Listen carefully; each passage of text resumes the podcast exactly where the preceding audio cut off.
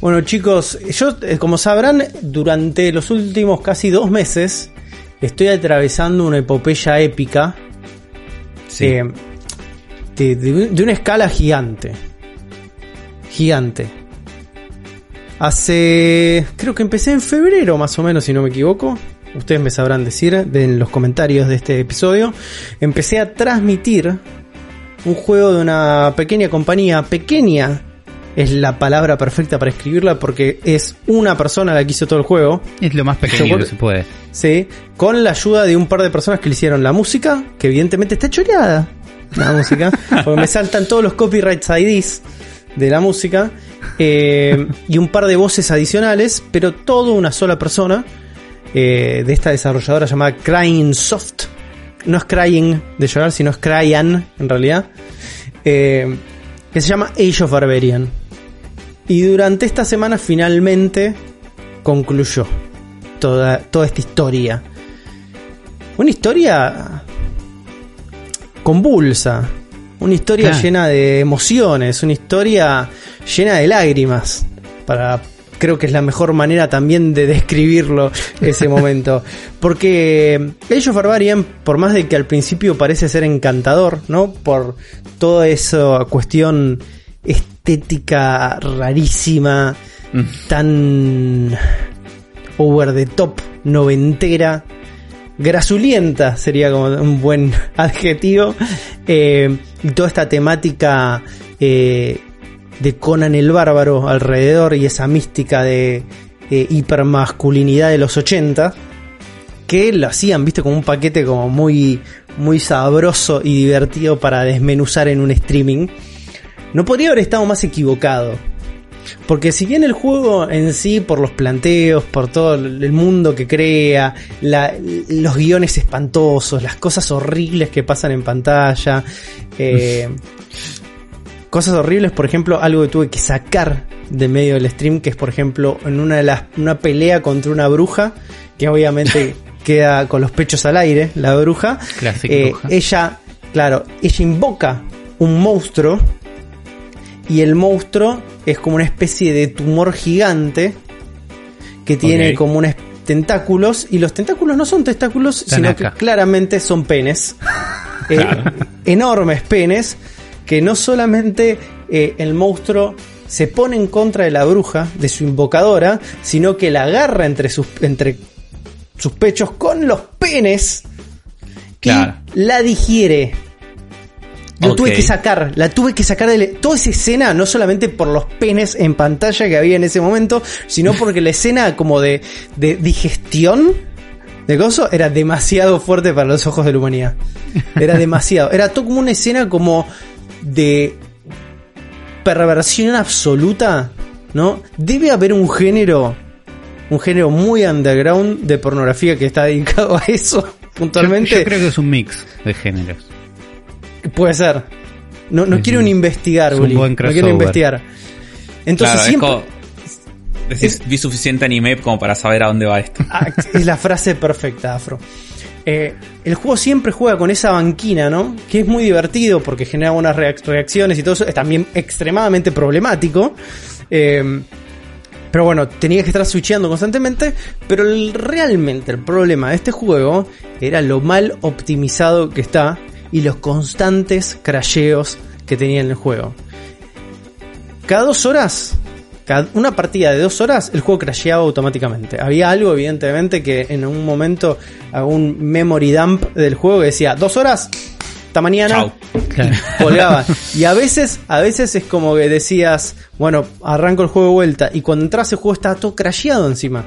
Se caían los frames a pedazos, iba a dos por hora, tenías que reiniciar la computadora. Porque había un memory dump del juego que ya estaba cagado para siempre. Tenías que hacer un hard reset de tu computadora para que el juego corra. Así, todo. Así, absolutamente todo. Cosas que crasheaban en el juego, trampas que se bugueaban y te mataban. Hay un clip hermoso, chicos, hermosos, de una trampa que es como la famosa trampa de las películas de acción de los 80, donde cae un techo de piedra y te va a aplastar en un cuarto cerrado, como en Star Wars, Sí. que son las paredes que se van cerrando. Co- Como, en Resident Evil, el sándwich de Shield. El sándwich de Jill, exactamente. Bueno, tenés una instancia donde zafo de eso, voy para. hago un par de pantallas, vuelvo para la pantalla esa, y cuando me acerco a la pantalla donde estaba, en teoría, la pared que ya había caído, el personaje se achicharra y muere. No. En la otra pantalla. En otra pantalla. El juego está lleno de esos momentos. Momentos del juego roto. Y es lo que a mí era lo que me, me generaba como una ansiedad y también una depresión. De decir, no quiero seguir jugando esto. Por favor, Claro. habíamos arrancado bien. todo- habíamos arrancado con una historia que era extremadamente divertida, que nos estábamos cagando de risas y al final era un sufrimiento constante. A todo esto, súmenle otro factor este juego, si bien llegas al final y lo terminás y concluís, haces todos los niveles, te dice, no lo completaste, amigo. No. Tenés que hacer todos los caminos y todos los secretos de cada uno de los niveles, porque cada nivel tiene un mapeo alternativo. Estamos hablando que ellos Barbarian es una especie de side-scroller, eh, así eh, como para ponerles un ejemplo más claro, es como una especie de este estoy tratando de pensar porque no es ni siquiera como un beatmap, ¿no? Como No. Golden Axe, ponele. Es directamente un side-scroller con desafíos plataformeros. ¿Y Como si cómo un- vas de un nivel a otro? Si querés volver a un nivel. Caminando. No podés volver a un nivel. O sea, sea, los eh, caminos, los caminos que tenés, por ejemplo, por nivel, tenés mundos y tenés niveles. El camino alternativo que tenés en nivel son tangentes que se van abriendo en ese mapa. Que son todos side-scroller, ¿eh? Es para arriba, para abajo, para el costado, para atrás. Claro. Pero una vez que pasaste ese nivel, no puedes volver para atrás. Tenés que hacer todo el mundo de vuelta. Claro, tenés que volver a jugar el juego. Sí, sí. Tenés que jugar el, ni- el nivel. Y el juego está lleno de esos momentos, ¿no? Está lleno de los momentos donde eh, tenés tangentes. Y si las perdiste, tenés que hacer el mundo de vuelta. Para completar el juego, tenés que agarrar esas, esas tangentes, porque tenés distintos tipos de objetivos. Por ejemplo, rescatar a tres doncellas en tres mundos distintos. Que esas tres doncellas después te permiten abrir algunas puertas dentro del nivel final que es lo que te permiten a- matar un como una especie de mid-level boss antes del jefe final, porque si no lo matas a ese mid-level boss, el jefe final se escapa. Claro. Pero al mismo tiempo, rescatar las doncellas te habilita cosas en otros mundos. Entonces, para poder tener una completitud del juego, sacar el final y todo, tenés que hacer todas esas pequeñas cosas. Y hacer todas esas pequeñas cosas son 10 horas más de juego. Claro. Más que hice todos los DLCs del juego. Que estaban integrados dentro de la historia. Que- Y yo compré la, la edición, viste, como com- Complete Edition, ponele. Que viene con dos mundos más dentro del DLC bastante largos, esos dos mundos, ¿no? Uno es el templo del dios araña y el otro son eh, como las, este, los esclavos de Yorgotton, ¿no? una cosa así, que básicamente es todo eh, Tatooine en el retorno del Jedi. Es eso. Es Claro. todo, todo nivel es eso. Mucho, obviamente, mucho más polémico y problemático. Pero el juego fue un suplicio. Para el final lo único que quería era terminarlo, ya no lo estaba disfrutando, le estaba pasando extremadamente mal y fui logrando cada uno de estos, estos cometidos. Rescaté a todas las doncellas, encontré las armas secretas, maté a todos los enemigos de todos los niveles. Era Eso es uno algo de que los tenés que hacer. objetivos. Ese es uno de los objetivos. Sí, encontrar todos los ítems secretos, ¿no? Matar Esto con, a- con- a con dos una, brujos. con una guía. es- Siguiendo una guía. Para los últimos tres episodios fui directamente a la guía porque dije, olvídate, Claro. no hay chance de que esto lo haga sin consultar una guía. Pero lo que tenías que hacer, no solo como, sino tipo las doncellas, los enemigos, no sé qué. ¿El juego te lo comunica de alguna forma? ¿O hay un cartel que dice no llega hasta el final? Cada vez que vos terminás un nivel, te tira como una especie de tablita de performance, ¿no? Donde te dice Sí. cuántas veces moriste, cuántos enemigos mataste, cuánto tiempo tardaste. Y uno de los ítems es doncellas rescatadas. Y yo siempre me parecía en cero. Claro. Yo decía, qué raro esto de doncellas rescatadas. Porque no, ¿cómo puede ser que... Nunca vi una. Claro. Eh, resulta que sí, había doncellas que rescatar en los mundos y eran todos los caminos alternativos a hacer, armas secretas. Nada, la historia obviamente ya la hablamos en el episodio anterior, es una historia de un bárbaro eh, buscando venganza de una especie de eh, sacerdote necromante que vive en una especie de isla flotante donde está lleno de zombies y calaveras y cosas por el estilo. Todo muy muy divertido Hasta- hasta ahí de ver, bien, claro. de ver, no de jugar. este, pero finalmente logro absolutamente todos los objetivos, todos chicos, y voy hacia el combate final contra el jefe. Que lo que hace el combate final contra el jefe, a diferencia de las instancias anteriores donde se escapaba, tiene una forma final, ¿no? Donde también invoca un demonio gigante y lo primero que aparece en el plano es el sopeda del demonio en primer plano en la pantalla y digo, ¿qué hago? ¿Qué hago en este momento? Porque es el final del juego. Claro. Pero tengo un miembro de un demonio en medio de la pantalla de una transmisión de Twitch. Me van a cortar la cabeza. Y dije, no, me la juego. Digo, Claro. me la juego. Digo, es un sopeda. Sí. Ya fue. Por suerte, la, la batalla contra el jefe está como blureado, no blureadito, sino tapado con un humo. Toda la parte del miembro viril del Porque demonio. tiene. Todo esto es con un modo censura, creo que habías habilitado, ¿o no? Estaba habilitado el modo censura, pero hay cosas que no censuraron. Me ha pasó, ya me pasó, ¿eh? Sí, sí. Donde se olvidaron de censurar cosas en el juego. Se olvidaron.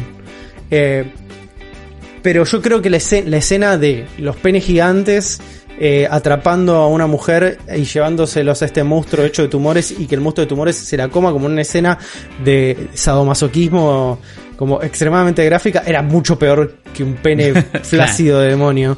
Entonces dije, bueno, lo dejo y aparte tiene que tengo es la final, no no, no puedo no mostrarlo este No, no, les debo algo a esta gente que me acompañó hasta acá. siempre jugando a los en los límites este juego, siempre jugando a los límites.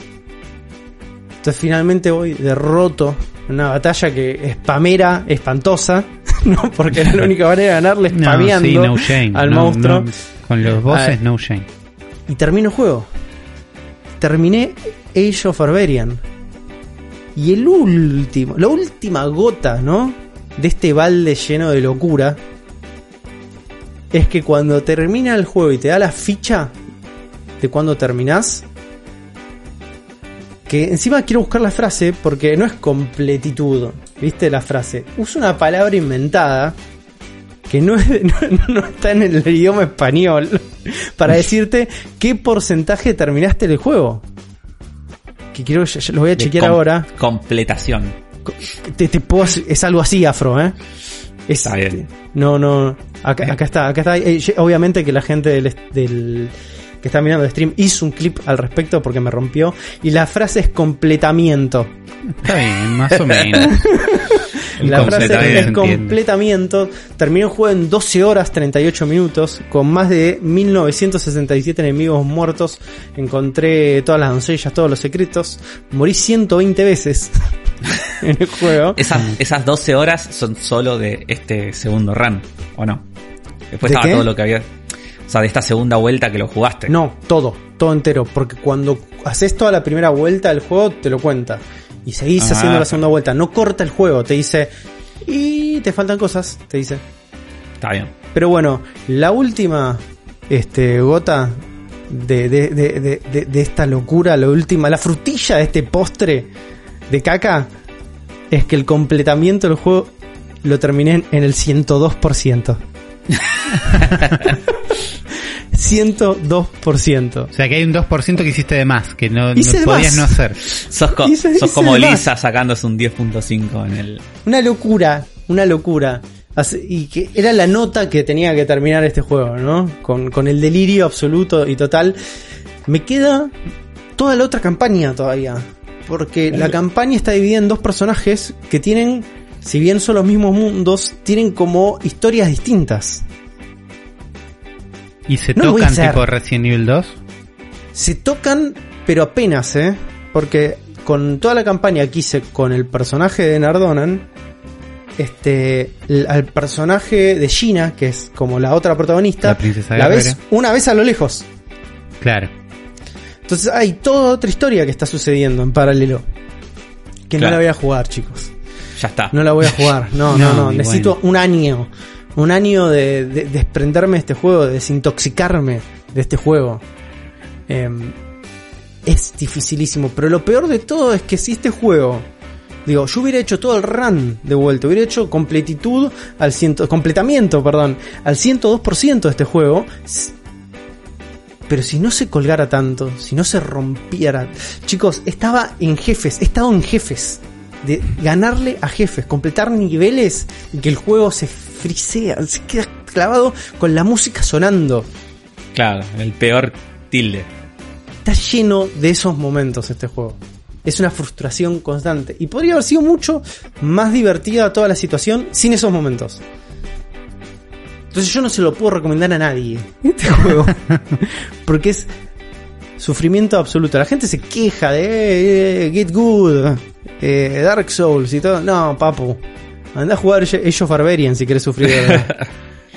Ahí vas a tener como una especie de como golpe de humildad gamer que creo que es muy necesario para el día de la fecha. ¿eh? Entonces, sí. Ahora, pero mientras, mientras vos, o sea, tuviste dos runs del juego, al primer run vos ya llegaste golpeado, digamos. No es que, bueno, el primer run fue bueno, esto hasta ahora estuvo todo bien. Ya habías tenido tus golpes, tus ya había tenido un colgadas, golpe, sí, había tenido mis colgadas. eso. Exactamente, sí. De ahí, Lo que pasa es que el primer run, cuando lo haces de una manera más orgánica, es tan lineal que lo haces más rápido. claro. Claro, no, No te tenés que meter en profundidad. como un boludo cosas ahí en todo Por eso, lo, lo que pienso es este segundo run donde te interiorizás con el juego casi obligatoriamente, como no Sí. te queda otra. No puedes terminar este juego sin estar interiorizado con sus mecánicas, sus cuelgues, aprendés cuánto dura la- el juego en RAM antes de colgarse. Eso es interiorizarse realmente.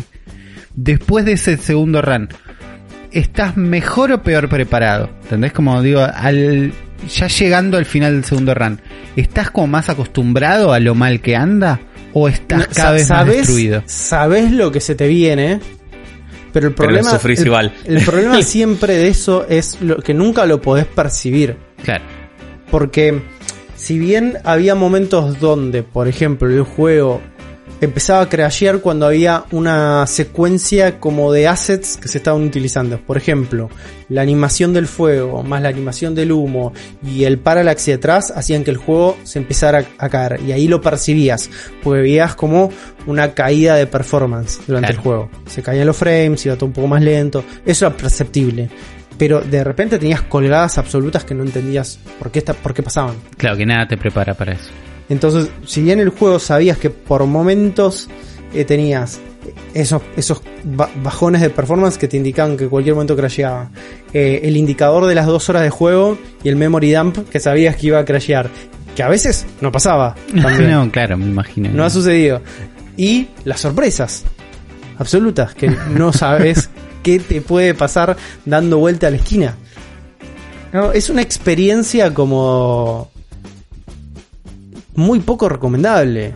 Es un descenso a la locura importante. Yo no creo que nadie debería someterse a eso, menos en el contexto que nos toca vivir ahora. Claro. No estamos para lidiar con este tipo de frustraciones. No estamos. Yo, yo realmente sentí un deterioro mental con este juego. No se lo recomiendo absolutamente a nadie. Y es La- una la- lástima. Es una lástima porque por más de lo problemático y todo eso, había algo, ¿entendés? Había algo ahí acá en este juego que como una, una oda eh, y a la- de amor hacia el género y todo eso, un cuidado en los detalles, un cuidado como en, en el tipo de estética, un compromiso, ¿no? Compromiso, claro. con el producto que estaban tratando de hacer que evidentemente no estaba tan comprometido como uno pensaba al principio, ¿no? Porque decías, uy, mira el mundo que está creando, esto es que es tan feo pero tan lindo al mismo tiempo, ¿no? Como es, estaba esa, esa especie de disonancia desde, desde lo estético, desde el gameplay y todo, que parecía, es horrible pero al mismo tiempo te gusta, que era parte del encanto y uno decía, está muy cuidado, está muy pensado y todo, no, evidentemente no. No, No- no, una sola persona no puede hacer tanto. Claro. No, no, no. Y cosas que no me pasaba con Karate Master, que Karate Master era un juego Claro, que a Karate nivel Master lo hiciste entero. lo hice entero sin ningún tipo de problema. Era un juego con una escala mucho menor también. Claro, te iba a decir eso, es menos, era menos ambicioso. Era menos ambicioso pero, se no- pero mucho más inteligente que este juego. Entonces eh, ahí ya empecé como, viste, como decir, ah, bueno, Cranesoft se me está cayendo un poquito, ¿no? La imagen de ellos. Por un montón de razones, ¿no? Eh, pero principalmente por que el producto final que están haciendo es un producto roto. Está roto, el juego está roto. Es así. Y después, siempre, lo digo siempre, ¿no? Lo problemático que es este juego en todas sus instancias. Eh, cómo trata a las mujeres, cómo trata, eh, cómo, no sé, es problemático. Parte, yo creo que parte de la pil que tuve yo es que es un juego problemático también, ¿eh? Claro. Digo, no lo voy a negar eso. Sí. Digo, una de las partes de cual este juego es, es como relevante para el tipo de contenido que yo es porque por un lado es problemático, por otro lado es por la temática y por otro lado por, est- por ser como un producto 100% de nicho y por este casi como objeto de culto de ser un juego de un sol- una sola persona. Que para mí eso es lo más fascinante de todo esto. Pero está roto, chicos. Aléjense lo más posible de lo que puedan. Hasta que no les llegue como un patch note que le diga, chicos, llegan los patch notes de Age of Barbarian. Aléjense de este juego lo más que puedan. Aléjense. No lo van a disfrutar. De última, miren, miren los videos que quedan en los streams. Por ahí eso lo disfrutan porque van a disfrutar de mi sufrimiento. Claro. Pero bueno, del otro lado existe, viste, como algo mejor, un mundo mejor, del cual yo me estuve. Me mantuve alejado por culpa de Age of Barbarian, de un lado. que es el mundo de, Monster Hunter Rise. Claro, estamos. eh, me cuesta, ¿no? ¿Qué, qué cosas ya, ya dije, qué cosas no de Monster Hunter Rise? Pero la última vez que hablamos, uy, en mi primer Monster Hunter, me estoy metiendo, la verdad que está bueno, hasta ahora me gustó. Ahora, ¿qué pasa? Estamos 100 horas después, 100 horas de juego después de ese momento. Sí.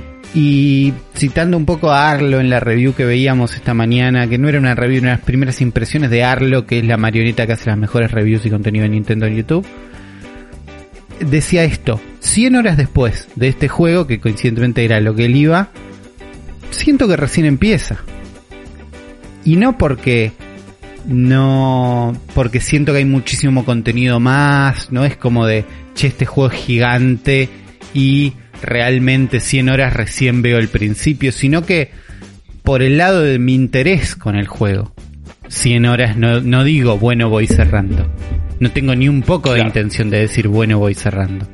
Claro, es como que recién estás, eh, estás como en tu salsa todavía. Estoy, mi estoy todo- en, me siento de, de 20 horas, digamos, ¿entendés? Claro. Me siento una persona de 20 horas, pero van 105.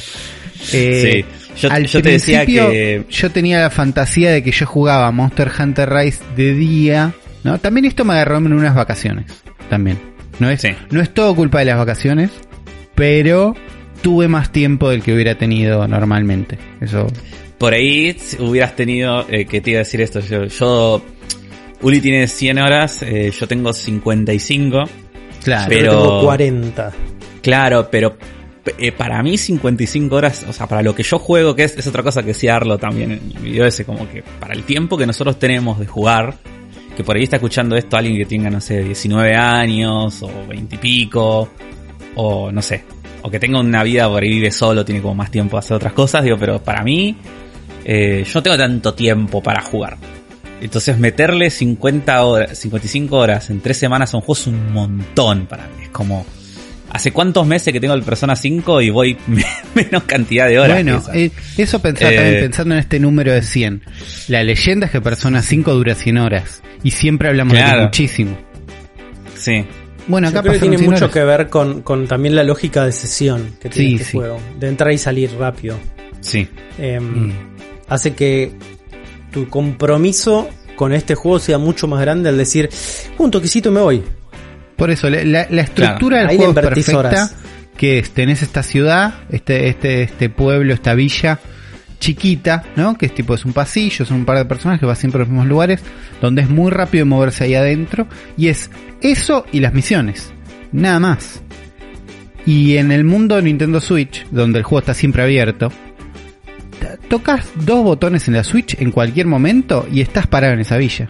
Entonces, claro. ya al toque está. Yo estoy seguro que, o sea, me gustaría saber qué porcentaje de todas esas horas fueron en combate realmente en una misión y cuánto es, estuve caminando en la villa viendo las armas, viendo, Viendo planeando un poco, qué voy a hacer, ¿entendés? Como me quiero construir esta armadura, comiendo con los gatos. Eh, pero eso le da como un loop perfecto para mí que es o estás en esta ciudad boludeando un poco haciendo tiempo no sé qué o estás en una misión jugando y las misiones son largas, tienen como una magia de que cada pelea con un monstruo tiene su duración y tiene un peso y es como aún en el nivel en el que estés igual peleas contra el monstruo, se escapa, lo seguís, lo debilitas, ¿no? Tien- Tiene como toda una construcción. Sí. Pero igual estamos hablando de, qué sé yo, de 20, de 15 minutos a 45. Será como... el- creo que 45 mucho. Eh, sí, no, los monstruos, ponele. Sí, sí. eh, el, el 50 minutos es el máximo que te da la misión, tipo que si no lo cumplís. Claro, eh, o sea, 50 fracasás. minutos se te acaba el tiempo y la verdad es que se me acabó el tiempo una vez y fue la vez que nos confundimos de monstruo. ¿Te acordás? sí, Dijimos, sí, le sí, estábamos redando un monstruo que no estaba ni ahí a nuestro nivel y en la mitad dijimos, che, no es este. Pero No, había que tomar no la decisión, había muchísimo, es la, la falacia paradoja del tiempo invertido, no sé cómo se llama, pero que es tipo, Sí, ya invertí sí, tanto estu- tiempo acá en este monstruo. ya estuviste dos horas esperando el 60, no te vas a tomar un taxi ahora. bueno, Lo vas a seguir esperando. le dimos un montón a este monstruo que no está a nuestro nivel, matémoslo por el orgullo. No importa que fallemos la misión, es tipo, vamos a hacer unas partes de monstruo locas. Eh. Creo que no lo matamos. ¿No? No ma- no Sí, me lo matamos, lo ah, matamos, lo lo matamos y nos acabó el tiempo. Lo, ma- matamos, después le fuimos a dar el otro y ahí se nos acabó el tiempo. Claro. Pero digo, más allá de ese caso, no llegas nunca a los 50 minutos. Y en general yo creo que estás en los 20. Entonces es Sí. muy fácil medir el tiempo. Decís, che, hacemos una misión, dale. Y sabes que son 20 minutos. Es más Media, sí, no sé, una partida de media hora, Fortnite ¿viste? completa dura eso, un poquito menos. ¿Entendés? Como... eh, es Claro, si fácil cazas unos medirlo bichos- en, en esos tiempos. Claro, si cazás unos bichos que están más bajo nivel que vos, sabés que, no sé, serán 15, 10 minutos con él. Claro. Y después que también lo, lo he hecho, mundo Nintendo Switch, pues, apago la consola y después sigo. Sí. Eh, no, no lo hice tanto, pero muchas misiones sí, las dejé tipo a la mitad. Bueno, ahora sigo y después sigo y las fui haciendo en pedacitos. Pero eso hizo que no pueda parar de jugar. Cuando yo empecé a jugar, tenía la fantasía de que jugaba Monster Hunter Rise de día, o cuando ustedes estén para jugar, o cuando tengo un ratito cortito y de noche, con un poco más de tiempo, con la luz apagada, seguía jugando Final Fantasy VII Remake. Nunca más. Hace dos semanas, tres, que no toco Final Fantasy VII Remake. Lo dejé en un buen momento, igual, no es que lo dejé odiado ni peleado, tuve mis momentos donde no me llevaba bien con el juego, no lo dejé en uno de esos momentos, lo dejé tipo en una buena nota, digamos. Pero no estoy sintiendo ni un poco de ganas de volver, ni de jugar ninguna otra cosa.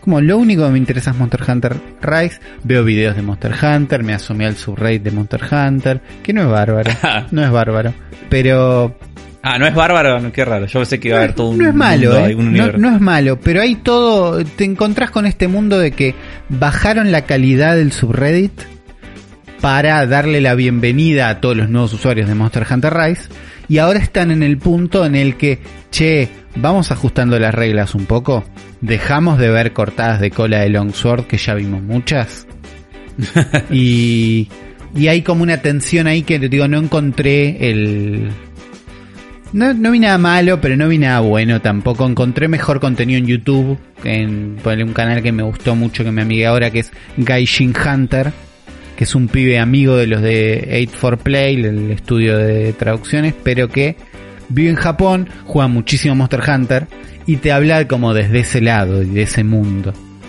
Eh, De los japoneses que son todos Power Rangers. es de esos, pero es, pero es, es un buena onda, es yankee, habla en inglés, y sacó un video, muy bueno, que es guía de principiantes de Monster Hunter Rise, que él hablaba en un, estuvo invitado en un episodio de 8-4-Play, y hablaba de, che, el juego este es ideal, y lo dijimos acá, si tenés uno, algún amigo que esté un poquito adentro, es para que te expliquen un poquito, que te vayan metiendo, y al mismo tiempo acá creo que hablamos bastante bien de lo poco que te explica el juego. No porque lo hace críptico, sino porque el juego de entrada siento que, salvo unos textos y no es, no es que es un principio perfecto, pero te deja bastante con el juego completo. ¿no? Como que sin perder demasiado tiempo estás con el juego entero. Pero lo bueno que tiene todo eso lo tiene de malo en que no te explica un montón de mecánicas, que tenés que comer, que la estamina, que tenés que cocinar, que no sé qué, que captura. Hay un montón de cosas que te las van contando amigos, que está bueno de ese lado. No todo el mundo tiene un amigo experto en Monster Hunter o alguien cerca que le explique. El pibe hizo una guía de un video de 3 horas de para reemplazar ese Ese amigo. ese tutorial que no está y ese amigo que no está. Que es tipo, che, de cero, ¿qué cosas eh, se esperan? Una guía un poquito por cada arma, ¿no? Cada tanto va, va sacando videos más específicos de un arma, de otra. Pero estoy disfrutando mucho eso, eh, interiorizarme con cada arma. Y cuando iba, más o menos 60, 70 horas creo, pero es estimado porque tampoco lo estaba viendo tanto. Hasta ahí y hasta llegar a rango 6, yo estaba jugando con el arco. ¿no? Arco y flecha, arma bárbara, me gusta el rango, buen daño, tenía mis arcos elementales, entonces disfruto mucho el momento de, bueno, ¿qué vamos a cazar? ¿Un bicho de fuego? ¿Es débil al agua? ¿En qué parte del cuerpo? ¿En la cola? ¿En la cabeza? Buenísimo, elijo mi arco, elijo mi armadura, como con los gatos y voy, esa preparación me gusta mucho. A las 60 horas, más o menos, me di cuenta que estaba jugando medio siempre igual, ¿no? Tenía como mis estrategias, mis movimientos, mi distancia con el monstruo, que cambiaban un poco cuando cambiaba de arco, porque los arcos tienen distintos tiros con más spread, con más distancia, Sí. entonces cambiaba un poco. Tenés que estar bastante más cerca de lo que yo esperaba con un arco y flecha. Claro. Eh, pero tipo, me quedaba como en esa zona. Y viendo las armas del juego, el juego tiene 14 armas, creo. Digo así medio de memoria. 14 y como habíamos dicho es como que cada arma es un juego distinto. Cada arma es un juego distinto. eh, lo, com- lo compara mucha gente con personajes un juego de pelea, pero va un poquito más allá. Es como juegos de pelea donde cada personaje además tiene barras distintas y mecánicas distintas, ¿no? Claro. Y de esas 14 armas, creo que 4 o 5 son de rango nada más. ¿No? Tipo, tenés el arco, Eh, tenés- light bowgun. Sí, Eh. eh, tenés sí, la de las dos ballestas y los dos arcos. Y sí, No sé Gun si nada Lance, más. creo que dispara, es una lanza que dispara. Pero no, sí, pero la lanza no puedes apuntar. Está bien. O sea, eh, dispara como es un proyectil que sale como hacia adelante y es más como nada. claro. No, no puedes apuntar. Y bueno, ponerle que el Insect Glaive revoleas el bichito, pero no. Pero igual te que acercar a pegar. Co- Como lo que me di cuenta a esa altura es, bueno, estoy disfrutando este juego, está buenísimo. Estoy para probar un arma que me haga acercarme más al bicho, que es lo que proponen la mayoría de las armas. Y es en base a lo cual el juego está un poco más diseñado, ¿no? Que es, voy a tener que acercar a los bichos, los voy a tener que conocer un poco más. Porque voy a, si bien tenés que conocer los ataques con un Sí. arco, cuando estás pegado en la cara del bicho, y tenés que estar más atento a qué va a hacer, qué no va a hacer. Y entonces me pasé, por sugerencia de Sergio Lanchita González, a eh, la Switch Axe. Porque ¿qué tiene la Switch Axe? Es una espada que se transforma en un hacha. Y a mí me gustan los Transformers. ¿Entendés? Como cualquier y- y claro, y se transforma con una animación Se transforma con, no es con que- una animación más o menos mecánica. Digo, todo lo que es medio transform... Digo, a mí me gustaban los electronics, que son letras que se transforman en robots. Entonces estamos en cualquier cosa que se transforme, yo estoy. Y digo, me sirve esta arma. Además, digo, bueno, tengo un poquito de movilidad, tengo como una espada pesada. Y entonces, las últimas 40 horas estuve haciendo un montón de misiones de rango bajo. Hasta que me iba como amigando con el arma. Hasta que llegué a hacer misiones de rango 6. Como estaba haciendo con el arco. Hasta que conseguí una Switch Axe de buen nivel. También la fui construyendo. Fui viendo los ataques elementales. Y la Switch Axe tiene una barrita. eh, que es como una espada, ¿no? Que tiene como un, una barrita que se llena adentro, una barrita que se llena afuera, un indicador de filo. Tiene un montón de mecánicas que cuando me empecé a interiorizar, ese es el momento que decís, che, hay gente que hace un juego entero con estas mecánicas. que estas Claro. mecánicas son parte del arma principal de un personaje y con eso tiras el juego entero. Y acá es un fragmento.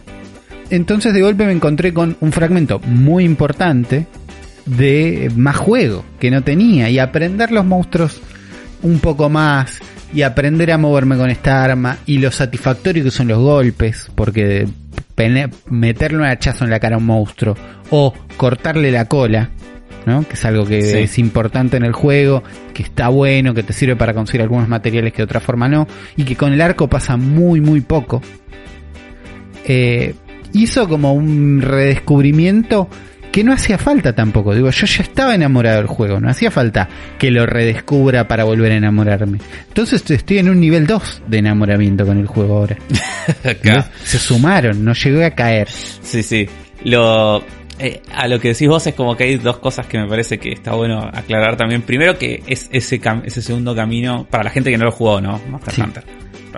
Eh, que ese segundo camino que vos hiciste de empezar a cazar monstruos de rango más bajo con el ar, con el hacha y eso, es porque vos quisiste, digo, no es que el juego te obliga No, cuando cambias de arma. obviamente. Eh, claro, vos cuando puedes cambiar de arma en cualquier momento y no tenés que volver a hacer monstruos que hiciste. O sea, vos tenés No, tu rango y es independiente.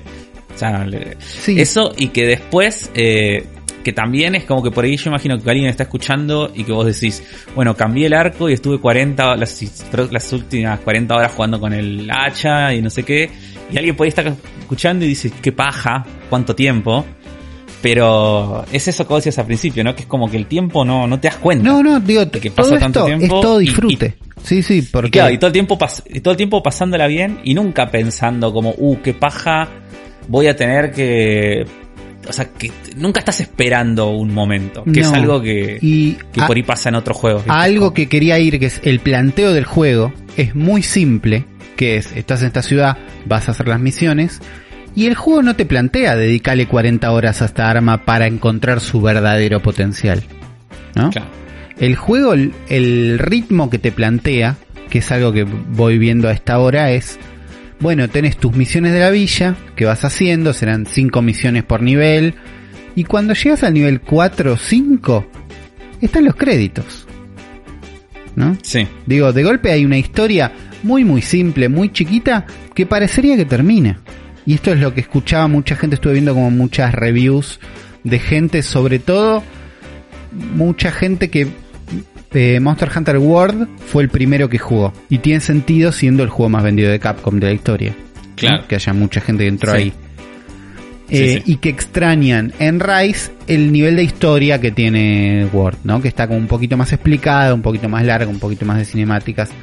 Acá, a la. Cuando llegas a estas misiones a nivel 4, que si no jugaste en online, serán 10 horas por ahí. Digo. Sí, sí, sí. Es lo, es lo que, si vos le dedicás full a hacer solo las misiones de la villa, que son las, las single player, el juego te- o sea, 15 horas fue el que tardás Sí, en por hacer eso todas, el juego no, te demanda las 100 horas que yo le entregué. Para nada. Eh, fue todo. Y, y en esas 15 horas, digo, peleas contra todos los monstruos. eh, aprendiste las armas. las armas que vos quieras. Algo que no te dice el juego, pero creo que dijimos acá, es que vos al principio te dan una espada larga, te dicen, bueno, bienísimo, bárbaro, pero en el cajón tenés todas las demás armas. Puedes cambiar la que quieras, cuando quieras, y entonces me, me chocó la primera vez que vi estos créditos porque eran muy, muy pronto.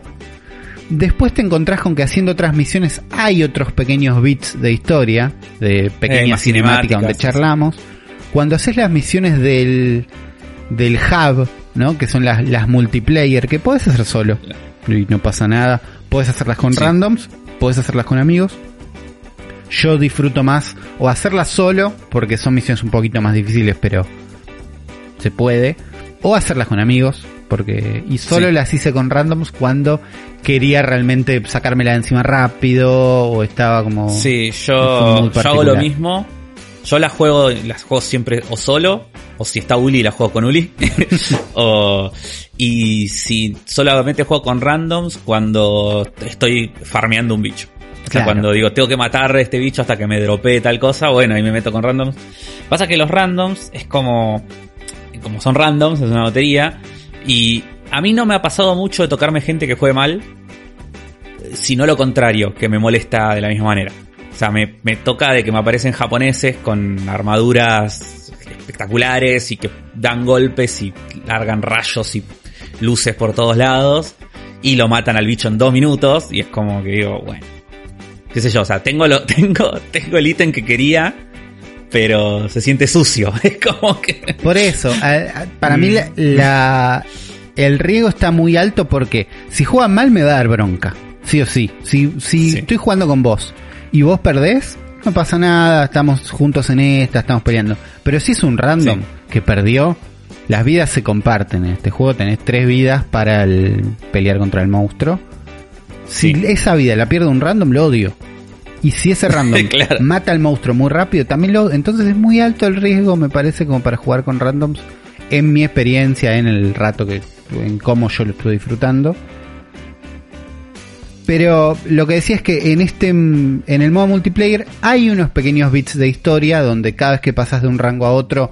Hay una pelea que es un poquito más importante y hay una pequeña charlita de bueno, vamos a hacer esto, esto está pasando. Que Sí, te van manteniendo la historia hay- mucho después de mucho después de cuando viste esos créditos. Entonces, al principio me chocó, pero ahora me parece bien que en un juego que tal vez nunca termine o que podés jugar una cantidad de tiempo ridícula, ¿en qué momento pones los créditos de la gente que laburó en este juego? Y está bien, están bien puestos. Ahora pienso, están bien puestos. Están puestos en un punto más o menos donde donde mucha gente va a llegar, entonces se van a ver, y donde lo, que voy con esto es que si ves esos créditos, no te asuste que el juego sigue, tampoco esperes la historia de tu vida, a mí me falta un momento todavía de, de creo que historia, que es cuando pasemos de nivel 6 a nivel 7, ¿no? No No, pasamos ya todavía. estamos en, ya, ya estamos en 7. Estamos en nivel 7, Eh, pero todavía hay un, las- hay un sí. indicador de necesitas 5 cinco monstruos nivel 7 para algo. Que pase algo. Por eso. Entonces todavía nos falta ese, ese bit de historia que igual tengo entendido no es el final porque el juego va a tener sus updates con sus monstruos y la leyenda es que el último update va a agregar el final del juego. ¿no? Entonces todavía ese final no llegó, lo cual por ahora me encanta, me parece un sistema bárbaro, aún si mañana pasado me quedo sin contenido, digamos, me aburro, me sirve que el final llegue todavía en unos meses. ¿Entendés? Para, para Sí, porque en ese momento volvés a jugar y. Así le doy una bola al Final Fantasy y, y, y nada, y, me ajusto, me, me gusta que, dilate la experiencia un poco como, como una serie que va saliendo a poco. Eh, es un, pedacito de capítulos, aun cuando ahora tengo muchísimo contenido, aun cuando la sigo pasando bárbaro, entonces... Nada, eso es lo que me está pasando ahora con Monster Hunter Rise. No puedo parar de jugar, por ahora tampoco tengo intención. Tenemos un, Sí. un update que ya vamos a estar charlando más adelante, pero que es hoy mismo, si están escuchando esto un lunes. Eh, Ah, yo. Eh, 25. No, el martes es. es el martes, entonces mañana. El martes. Ya lo vamos a charlar ahora más adelante. Esa es mi experiencia, la estoy pasando bien. Afro, vos la estás pasando bien. Juan, estabas más o menos alejado, más o menos bien. Yo lo estaba pasando realmente bien. Tuve un problema ahora donde me desentendí un poco de las armas que usaba porque como no tenía ese sentido de recompensa lindo que tenés cuando haces un golpe fuerte. Así que me cambié de arma y ahí el juego se revalorizó un poco. Porque estaba con las dual blades y me pasé el martillo ahora. Entonces el martillo pega fuerte, te mueves de otra manera. Entonces ahí encontré un gustito nuevo. Eh, lo que me pasaba a mí es que las peleas con randoms le peleaba tanto el bicho para arriba que me cagaba piñas en dos golpes. Claro. Porque me caían, como dice Afro, los Power Rangers con todas las luces de colores. Sí, sí. Y los monstruos le peleaban para el carajo. Estaba hablando de monstruos nivel 4, este rango 4, cosas así. Y me mataban en una piña o dos. Sí, sobre todo con las Dual Blades que tenés que estar como muy cerca de- del bicho, entonces estás como muy. Entonces jugado. empecé a hacer las- cosas solo. Empecé a jugar también las de gremio solo. Empecé a jugar las de las aldeas. Las aldeas ya las había hecho todas. Empecé a jugar las nivel 4 del gremio solo. Y empecé usar solamente el martillo. Y empecé a pasar un poco mejor. Pero bueno, tampoco le metí ciento y pico de horas como Uli. Pero estoy en mis cuarenta y pico que están bastante bien. Son un montón de horas sí, para un sí, montón de juegos. Y otra cosa que me ayudó mucho es perder un poco la obsesión por la optimización de las skills. eh, dejarlas un poco de lado y tratar de buscar las cosas que me gusten. Está muy así, bien. a nivel estético. Claro. Y pasarla bien con eso, ¿no? Como no, no interiorizarme tanto como en el metadato de las habilidades y todas esas cosas, porque no es como un agujero de conejo, como eh, Sí, sí, es un que- mundo. es un medio perdés la razón y dije, no, me gusta esta armadura, voy con esta armadura. Y, y estoy haciendo esa directamente, jugando de una manera un poco más light, y ahí me estoy reencontrando, ¿no? Claro. Porque Eh, también hay tiempo para que pase lo demás si tenés ganas. Pero eh, otra vez, el juego no te lo exige nunca. Eh, yo en un momento me acuerdo al principio tenía miedo de levelear. Yo tenía una armadura que era como de vaquero y tenía un arco que era como un revólver. Y era. Y esto me encanta. Pero es una armadura de bajo nivel. No la voy a, no voy a gastar mis puntos de leveleo en esto. Y en un momento dije, ya está, leveleo esta armadura que me gusta. Y Quiero ser un vaquero. Quiero ser un vaquero. Y están bien esas decisiones. Porque el juego también relaja un montón. Lo último que digo, pero que me gusta mucho. Cuando juegas multiplayer, no sabes cuánto daño hacen tus amigos. Y no hay ningún contador al final de sos mejor, sos peor que nadie. Estamos juntos en esta. Me parece que Sí. es ese pasito en relajar está bien y hace que vos puedas jugar tu juego bastante bastante relajado y, y como vos lo disfrutes. Sí, la aposta es que tenés tantas opciones que el- siempre vas a encontrar un camino de jugarlo de la manera que a vos te guste y, y encararlo puntualmente desde ese lugar. Yo desde que relajé le estoy pasando mejor. Claro. Eh, me obsesioné con el tema de del che, dame las mejores skills y tuve que empezar a hacer este mix de armaduras y todo que no me gustaba, viste, quedaban cosas espantosas, muy feo. Y dije, no, no, no es para mí este momento. Quiero entrar, pegarle un par de monstruos, salir, recorrer los mapas, encontrar cosas, Sí. comprarme las armaduras que me gustan estéticamente, Claro. comprarme las armas que me gustan estéticamente y, y trabajar con eso y listo, y pasar a otra cosa. Y, y ahí concilias un montón de cosas, ¿eh? Claro. Porque tiene ese grado de, de- de obsesión este juego, donde cuando, por más de que le, le dediques muchas horas a todo eso, te puedes empezar a meter cada vez más en profundidad con cada uno de los temas y cada uno de los sistemas y todo eso. Y llega un momento donde pasa como en el laburo, ¿no? Se vuelve un poco insalubre ese Claro. momento. Claro. Entonces es como encontré como la mejor manera de como de encararlo es relajarme un poco y decir me gusta esta armadura porque parezco un robot gigante con esta armadura vamos con esta Listo, claro. Parezco Master Y- Chief con sí. la armadura de Tetran. Ya está. Vamos con esta. y voy por ese lado ahora tengo la armadura de Basarios que tiene unas sombreras así que Ah, sí, muy un, un robot muy copado así que voy con eso con un martillo me cago de risa man Bueno, porque tiene algo además el juego que es abrazar lo ridículo también. Tipo espadas gigantes, armaduras facheras, gatos que cocinan, ¿no? Todo eso está siempre, me parece, cerca en el ADN de Monster Hunter. Sí. Y, sí totalmente y nada, se, se puede, se puede disfrutar de la forma que quieras. Seguimos recomendando que hay una demo para probar. ¿no? Si, si te parece que es un compromiso muy grande y todo eso, lo entiendo con un juego full price gigante. Hay una demo linda para probar. ¿Sabes que también hay una demo de algo que por ahí es inesperado? Pero tuvimos una demo, esta semana tuvimos una demo de una película. Ya Mal, yo, yo, pe- yo pensé, lo, pe- pensé lo mismo cuando vi ese video. Tuvimos una demo de la película de Mortal Kombat. Siete minutos en YouTube que pueden ir a ver como una especie de primer vistazo de la película de Mortal Kombat. Y si tuvieron la posibilidad de ya verla, pues se estrenó en cines y en todos los videoclubes de la nación. Vamos a abrir este, esta especie de paraguas de spoilers. Ah, es vamos, vamos a hablar, vamos a hablar con No, spoiler. no, pero y porque ya, ya la afirmación que vamos a hacer es un spoiler gigante. Ah, está bien, listo, listo. Yo, Así que- me, me- me alegra más hablar con spoiler porque, te- porque- Eh, spoiler no gigante, vamos a hablar de la Sí. película de Mortal Kombat y el spoiler más grande de todo es que yo tenía razón en todo. en todo.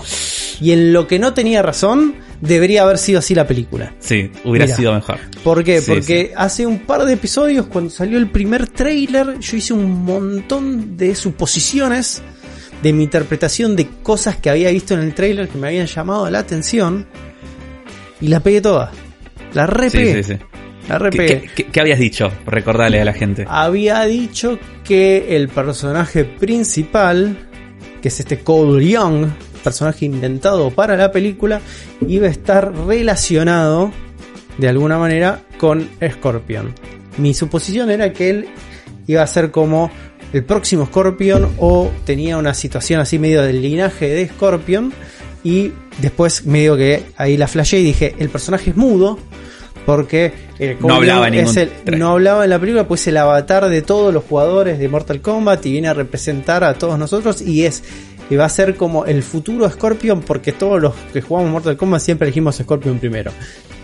Eh, con esa con esa lógica, ¿no? Un poco más meta, si quieren decir de una manera. Eso por ahí flashé y todo, pero hubiera estado mejor también. Decime, decime Afro si no hubiera estado mejor que el personaje no fuera Eh, mudo. Sí, porque la verdad es que Col- ah, ya entrándonos un poco en la película, eh, la verdad es que Cole Young es el peor protagonista que he visto en muchísimo tiempo en cualquier película. Spoiler alert, creo, primero, o sea, parte mío, o sea, dejo mi opinión acá y después empiezo a hablar en detalle. A mí la película no me gustó, me parece mala, bastante mala. Y sobre todo me decepcionó, porque yo esto lo dije siempre, o sea, como que a mí las cosas que no me gustan, como no les doy mucha bola, sobre todo si son cosas que yo sé que no van a gustar porque no me interesan. Pero yo me enojo cuando son cosas que me decepcionan, eso es lo que a mí no me gusta, cuando algo me decepciona. Y yo a esta película le tenía no mucha estás fe. preparado para el siglo XXI. No.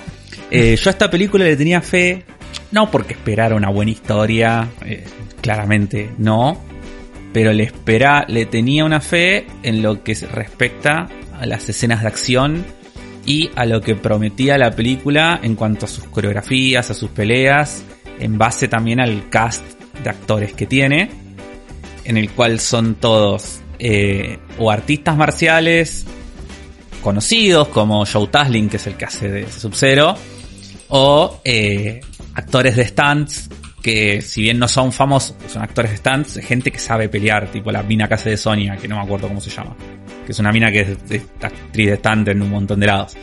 Eh, entonces es como que le tenía fe de ese lado. Y la verdad es que no, o sea, cuando vos empezás a ver esta película, te engaña. Si ustedes vieron el, este, esta demo que está en YouTube, que dijimos, ¿no? Estos primeros 7 minutos. Ya vieron lo mejor de la película. Si quieren no vean más. Quédense con eso. Piensen que es un corto. Y disfrútenlo. Porque es realmente lo, mejor de la película.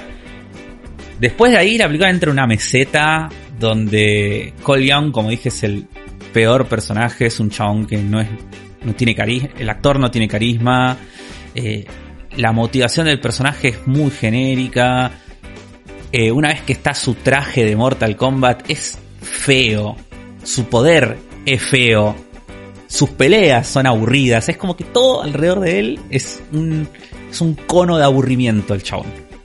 y te genera que todo lo que está alrededor de él sea aburrido.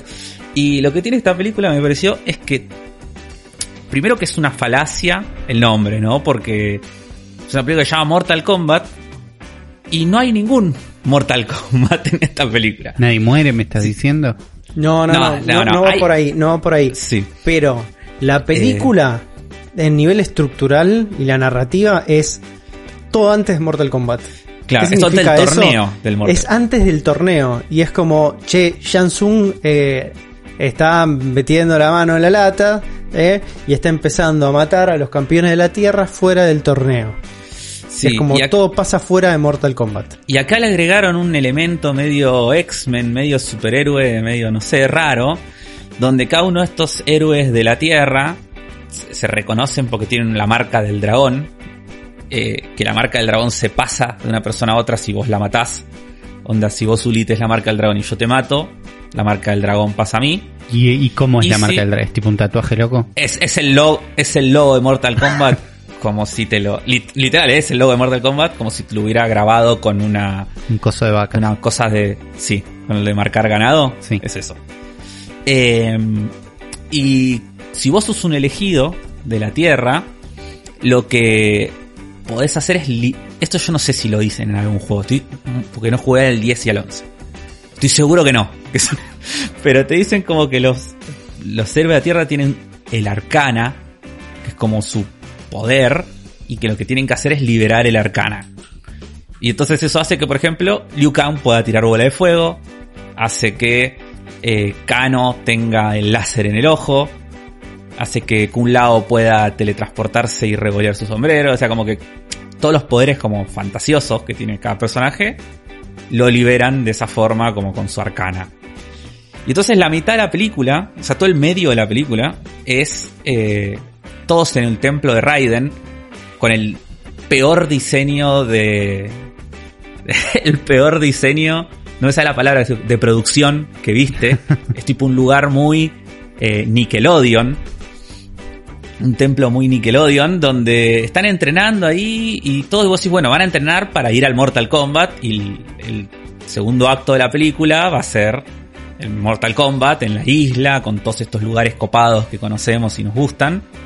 Y no, de repente cae Jansun ahí y se dan como todas las peleas muy rápido, muy como una muy atrás de la otra onda como si se las quisieran sacar de encima, ¿viste? Y ninguna de esas peleas está buena. Ni una. Y hay algo muy raro en la película porque primero que están filmadas, o sea, a mí como la verdad como cómo filmó este director que no lo conozco, eh, McQuaid es el apellido, no sé qué más hizo. Es Eh, la primera película, me parece. Ok, es un chabón que no sabe. Yo estoy viendo en este momento un clip de Johnny Cage vs. Scorpion de la película de Paul W.C. Anderson, en 95. Y algo que a mí me gusta de la película de Mortal Kombat original, si bien es una película que técnicamente no es buena, es que como película de artes marciales, por lo menos está bien filmada. O sea, las peleas se ven. La cámara está más o menos lejos, los planos son, los cortes son largos, ves los movimientos, la gente que estaba peleando sabía más o menos pelear. eh, y en esta no se ve un carajo, es tipo, tenés creo que los cortes duran dos segundos con toda la furia cada uno. Eh, todo el tiempo está cambiando de ángulo, todo el tiempo te perdés, hay problemas de continuidad, hay problemas de, de edición, y las coreografías no son interesantes tampoco. Eso que vimos en el tráiler de Sub-Zero cortando a Scorpion y transformando la sangre en una daga de hielo, eso literalmente es lo más interesante que pasa en toda la película. No vas a ver ni un movimiento en toda la película tan fachero o tan divertido como ese. Eh, eh, no, estás, estás mintiendo. Hay un movimiento súper fachero que me hizo cagar de la risa en la película y es el movimiento de Kun Lao. Y eso Ah, es muy ser. divertido. Es muy divertido. Es- el mejor Pero- momento de la película es ese. Eh, y lo que tiene también es que a lo que decía de las escenas de acción es algo raro de cómo tiene porque todas las escenas de acción de esta película mientras están peleando los personajes no difiere mucho a nivel violencia y a nivel impacto de los golpes y coreografía de la película vieja. Y, y con el agregado de que cuando termina la pelea alguien hace una fatality. Y como que toda la sangre y el gore está ahí, pero no sé si a vos te pasó esto, Juan, pero para mí se, sin- se siente rarísimo, boludo. Porque es como no, que... no me pasó. No, de hecho, Porque no es como de hecho, que toda una de la las peor- pelea una de las cosas que tiene la película anterior son las coreografías. Tiene dos buenas coreografías, que es lo mismo que le pasa un poco a esta, ¿eh? Eh, pero esta sí se, yo sí realmente es, es perceptible como la apropiación que tiene esta película de la violencia del material original. Yo lo Pero- sentí eso. Pero para mí se siente en las fatalities y nomás. Después no se siente que se siente... No, no es muy distinto a una pelea de cualquier película PG-13 o apta para todo público que puedas ver. Porque no es que... No sé, si vos ves una, una película como por ejemplo, no sé, las de The Right, o vean en Netflix una película que se llama The Night Comes For Us, que es una película que es la película más violenta jamás hecha, que ahí tipo son se cortan y sangran y cada golpe tipo duele y terminan los personajes hechos mierda, pero durante toda la pelea. No es que están peleando tranqui, bueno, y al final le corto la cabeza con el sombrero. No sé, a mí me pareció raro. No Y sé, no para mí es un nitpick ya eso. Em, No sé. En, en general el problema que yo tengo con, con- con esta película, que a mí si bien no me pareció malísima, eh, digo, no está buena, no es una buena película bajo ningún tipo de, de, de- de- de circunstancia. Eh, principalmente a mí me parece que estructuralmente es como rara, Sí. es como no hay. Es como no construye el mundo ¿no? de Mortal Kombat en ningún momento. Eh, da un montón de supuestos durante todo el tiempo la película. Eh, yo creo que el- la historia, digo, es para mí, primero y principal, la historia de Mortal Kombat es súper flexible, puedes hacer lo que quieras dentro de todo y no me parece problemático. Lo que me parece que le falta a esta película es carisma. 100%. Yo Esta película eso. no tiene carisma. Es una película que Em, es a- aburrida, pero no aburrida por la trama, sino que no tiene onda.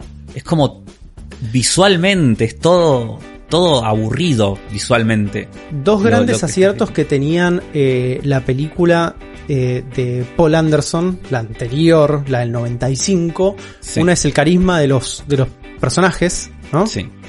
Digo, el Liu Kang de Robin Shu de la película de, de este del 95 es un personaje infinitamente más interesante que el Liu Kang de esta película que es un tarado, es un embole, No. es como un es el- uno de los peores actores de la película Igual, definitivamente. Ah. Y es este no tiene material para trabajar, está como mal dirigida es Sí. el actor.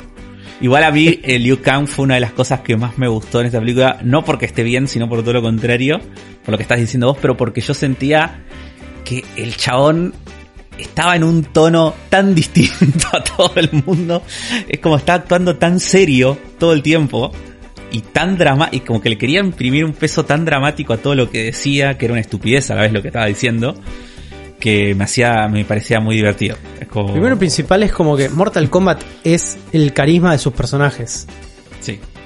Digo, desde la franquicia. Si hay algo que lo único que tenés que poder como relevar realmente del material original es lo, cari- lo carismático de los personajes, se- sea Johnny Cage, sea Jack, sea Sonya, ¿no? Cómo lo llevan adelante, a- porque son personajes realmente que tienen su impronta. Acá, digo, da lo mismo quién está, quién no está. Eh, son todo medio de madera. Después hay un tema que para mí es re importante, que es la escala. Esta película no tiene escala. Y no tiene escala por varias razones. Digo, una creo que es por el presupuesto. Es una película de muy bajo presupuesto esta. Se nota. Cuando vos en la película del 95 tenías unos eh, set designs enormes, ¿no? Que te hacían esta construcción en- del mundo, de lo que era Mortal Sí. Kombat. Y la, acá los escenarios donde están peleando son eh, fábricas abandonadas, eh, un, El un, templo este, más aburrido del mundo. un templo que es una un, sí el templo de cómo se llamaba lo que dijiste vos de Nickelodeon Leyendas del Templo Pero la Escondido. leyenda. leyenda del templo escondido eso, eso, eso Es sí, tenía más Es que, es que definitivamente. literal es, es ese nivel de, de, de- de producción, ¿eh? Y, Sí. y el de Leyenda de Templo Tenido tenía más onda. Sí. eh, un desarmadero, eh, un gimnasio, digo, es realmente hay como una construcción que es inexistente de lo, todas las posibilidades que puedes traer a, a Mortal Kombat porque no hay set design. No Sí, hay. y, cuando, cuando te muestran el Outer World, el Outer World es un desierto con una estatua de Goro en el fondo, fin. Tipo, nada más. Es como no, ni siquiera es un mundo eh, Y, fachero. y por otro lado es eh, la utilización ¿no? de, de la idea de escala para darle peso dramático en la narrativa. La pelea con Goro pasa en una cabaña en Minnesota. ¿Entendés? es malísima la pelea. En con vez, en, vez, en vez de suceder en el Netherrealm. Como debería suceder. Entonces, yo creo que aquí hay algo que está, que es como hiper problemático, como Mortal Kombat, como hito, que es como hacia dónde está yendo la industria del cine con estos blockbusters. Porque se nota esta película es una película de muy bajo presupuesto, apurada, porque se renota apurada no solo desde lo técnico, sino desde lo formal. Es un guion que se nota apurado, está mal editada. Porque Sí, la sí, película tiene errores de edición. O sea, yo encontré en dos instancias de la película frames colgados. Frames muertos ahí, como de otras escenas que estaba- aparecían ahí, en el Sí, corte. O, o los errores de continuidad que dije yo, o sea, que decíamos, antes hablamos fuera del aire, de que pasa en todas las películas, pero acá pasa mucho, o sea, todo el tiempo, durante casi todas las peleas, vas a ver dos o tres momentos donde hay algo que se rompe o que queda manchado o que, no sé, pasa algo que en cuanto lo vuelven a enfocar no está más. Y es como, es muy desprolijo. Yo digo, todo lo que, lo que dice Afro, como desde lo, lo más técnico de las coreografías y todo eso, digo, a mí hay dos coreografías que me gustaron, nada más, la del principio y la del final. Sí. Después el resto es totalmente incompetente como está, como está filmado, pero no la pasé mal en ningún momento de la película. No es una película de la vida y dije, "Ugh". digo, tiene un pozo enorme a nivel ritmo la película, a mitad de la película en el segundo acto, que es un pozo que ahí es el momento donde te embolás realmente, pues no pasa absolutamente nada. No me importa la historia, no me importan las licencias que se toma esta película, el momento X-Men, como para ponerle un nombre donde cada uno tiene que descubrir sus poderes y todo eso. No me molesta, lo más mínimo, pero sí lo que yo empiezo a percibir es como algo más sintomático de hacia dónde está yendo este nuevo modelo de hacer películas que se estrenen en cine y streaming al mismo tiempo, utilizando cosas que tengan como algún relevamiento o peso cultural, eh, como puede llegar a ser Mortal Kombat, que en- de por sí ya es una herramienta de marketing en sí misma, porque Sí. decir Mortal Kombat es decir blockbuster directamente, Sí, y hacia dónde está yendo de sacar películas a los pedos rápido para que la maquinaria de marketing las, las ena- enaltezca, aprovechar el contexto COVID que estamos viviendo y que todo el mundo adopte un nuevo sistema de streaming rápido, consuma y se vaya. Claro, eh, en la, yo te, pasé hoy una review que creo que te va a gustar porque dice muchas cosas que decís vos. Es una, la review de IndieWire de esta película, se las recomiendo. eh, que la lean. Eh, y una de las cosas que dice esa review, si no me equivoco, porque por ahí lo leí en otro lado, pero creo que era ahí, es que los blockbusters eh, ya están trabajando, es como que películas como este estilo ya no operan bajo, eh, como que los estudios descubrieron cómo trabajar con el fandom y que ya no es darles lo que quieren, sino la promesa de que en la próxima película le van a dar lo que quieren. Entonces eso es lo que hace esta película. Esta película es como que te tisea cosas todo el tiempo y nunca te las da, pero hay como eh, supuestamente dice, este, dice que Joe Taslim que él film- firmó contrato para cuatro películas de esto. Entonces es como que es una película que está muy armada, como bueno, va a salir la 2 y ojo que en la 2 sí vas a ver el torneo, ¿eh? Y en la 2 vas a ver el NetherRealm. Y en la 2 va a aparecer eh, Shao Kahn, ¿viste? Es como... Y, y es eso, es como... Es una película que no te da nada y todo lo que te da son promesas de algo que puede llegar a pasar en un futuro, pero que... Hay, hay, dos, hay dos cosas que yo noto que son como game changer a nivel de industria del cine, porque esto es el cerebro del séptimo arte. Este, pero es como, digo, Marvel y su universo cinemático generó esta idea de una construcción más a largo plazo Sí, que todo el mundo quiere adoptar como modelo de negocio. pero lo, eh, lo hacen pero- muy mal. Pero por, o- pero por otro lado, también tenés como toda esta idea de las nuevas plataformas que ya están recontra instauradas, que tienen mucha más tracción de- que el cine, que necesitan contenido más rápido. Claro. Eso es lo que está pasando. Entonces tenés dos modelos de negocio chocando, produciendo estos, estas, estas películas que terminan siendo películas medio- mediocres, pero que están pensadas, como dijiste vos, como una fórmula matemática para que performen bien en las audiencias. Claro. Porque llenan, llenan espacios. Llenan espacios. O sea, lo que, viene, lo que viene a llenar este espacio es el espacio que acaba de dejar libre el Snyder Cut. Lo cubre Mortal Kombat. En dos meses, o en un mes y medio, aparece otro, otra película sacada a los ponchazos, rapidísima, para llenar el espacio que va a dejar Mortal Kombat. Y la aposta de todo esto es que, si bien a vos no te gustó Afro, a mí no me gustó tampoco, digo, a la mayoría de la audiencia le encantó. Hoy, en Rotten Claro. Tomatoes tiene un 88% de, de, este, de score de la audiencia y de la crítica un 55%. ¿Por qué? Porque saben el tipo de consumo que se le va a dar a esto, el tipo de, de perfil que lo va a ver, que viene justamente a llenar vacíos. Sí. Y yo, y yo no lo veo necesariamente malo, pero sí, este, porque hay un público para esa gente y se están haciendo productos para esa gente. Lo que Sí, nos pasa a nosotros es, es que a nosotros nos gusta Mortal Kombat y queremos que esté bueno. Claro, es que- Y, y- por y otro lado, yo tenía, yo tenía la sensación de, de que esta película iba a ser al- al- iba a tener un entendimiento de, del material original que por ahí Mm. con una apuesta de más bajo presupuesto iba a traer cosas más interesantes. Que no, sucede, no sucedió, claramente, pero sí había algo como en el tono de esta película, que es el tono de una película que se toma a sí misma demasiado seria. Pero al mismo tiempo es una estupidez llena de violencia, fatalities y cosas imposibles que me parecía como un tono divertido. Porque así son medio los juegos también, ¿no? Los juegos Sí. se toman su historia muy en serio, pero después pasa que hay friendships. Claro. Entonces, esa, esa especie como de disociación que hay a nivel eh, tonal dentro de Mortal Kombat es parte de la magia. Yo pensé que esta película iba a conciliar un poco eso. Bueno, no, no lo hace.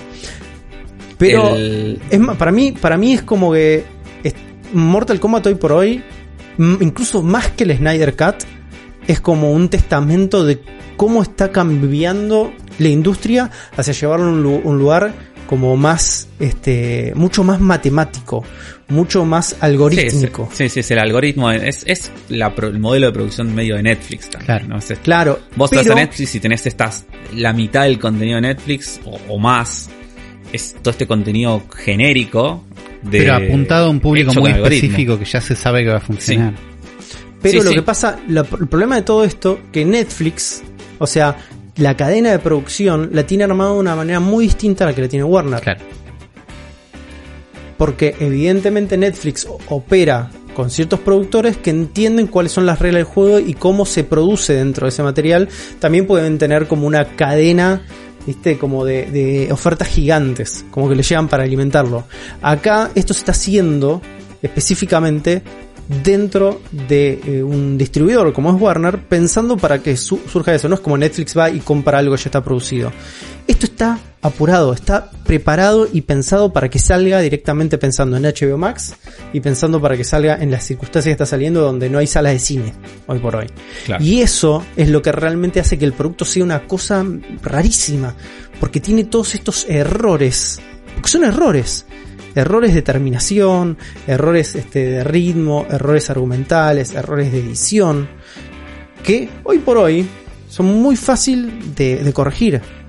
Porque, digo, si esto va a estar en HBO Max y tuviste un error donde salió un corte con dos frames, se reemplaza el archivo, chicos.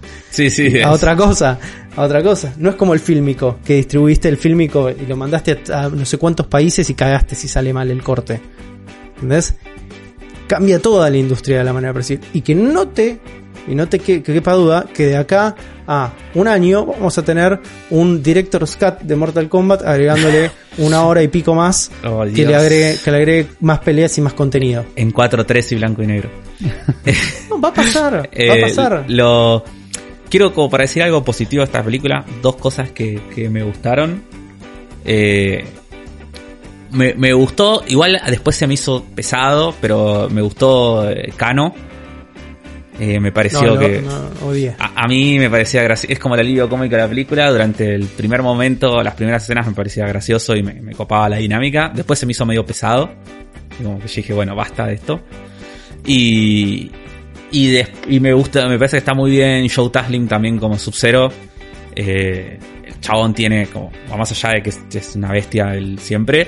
Me parece que está como en un tono de, de intimidación, ¿no? Es un que- gran que- villano.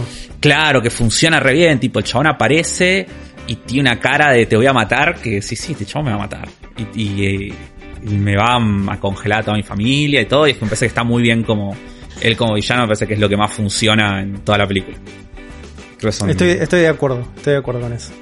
Así que si él revive y vuelve en la 2, eh, está bien. Que se Banco. puede, sabemos, es Mortal Kombat, todo es posible. Sí, sí. Así que Pero bueno, bueno, eso, no- eso fue nuestra review. No sé, yo no la, Kombat. no la pasé tan mal mirándola, pero fue como. La, la miré como si fuera. Entendiendo que estaba pasando algo más con esta película. Digo, no es, no es simplemente una película mediocre, sino que habla un poco más de todo lo que nos está pasando hoy por hoy en el- la industria del entretenimiento. Y me pareció re interesante eso. Sí, no, a mí me pasó eso de que yo esperaba más en ciertas áreas de la película que, que al final Ahora, no, no fueron así. en yo todavía no la vi, pero en este contexto de el entretenimiento está yendo para este lado y las películas que se hacen son estas, ¿no? Y no quiero llevarlo para ese lado, pero lo voy a llevar para ese lado. ¿Cómo se compara con la película de Monster Hunter, que es el único rato en el que dejé de jugar para ver una película esta semana? A mí me gustó más Monster Hunter que esta. Porque estoy viendo que tiene un presupuesto parecido. Mortal Kombat, según Wikipedia, tiene un presupuesto de 55 millones y Monster Hunter 60 millones.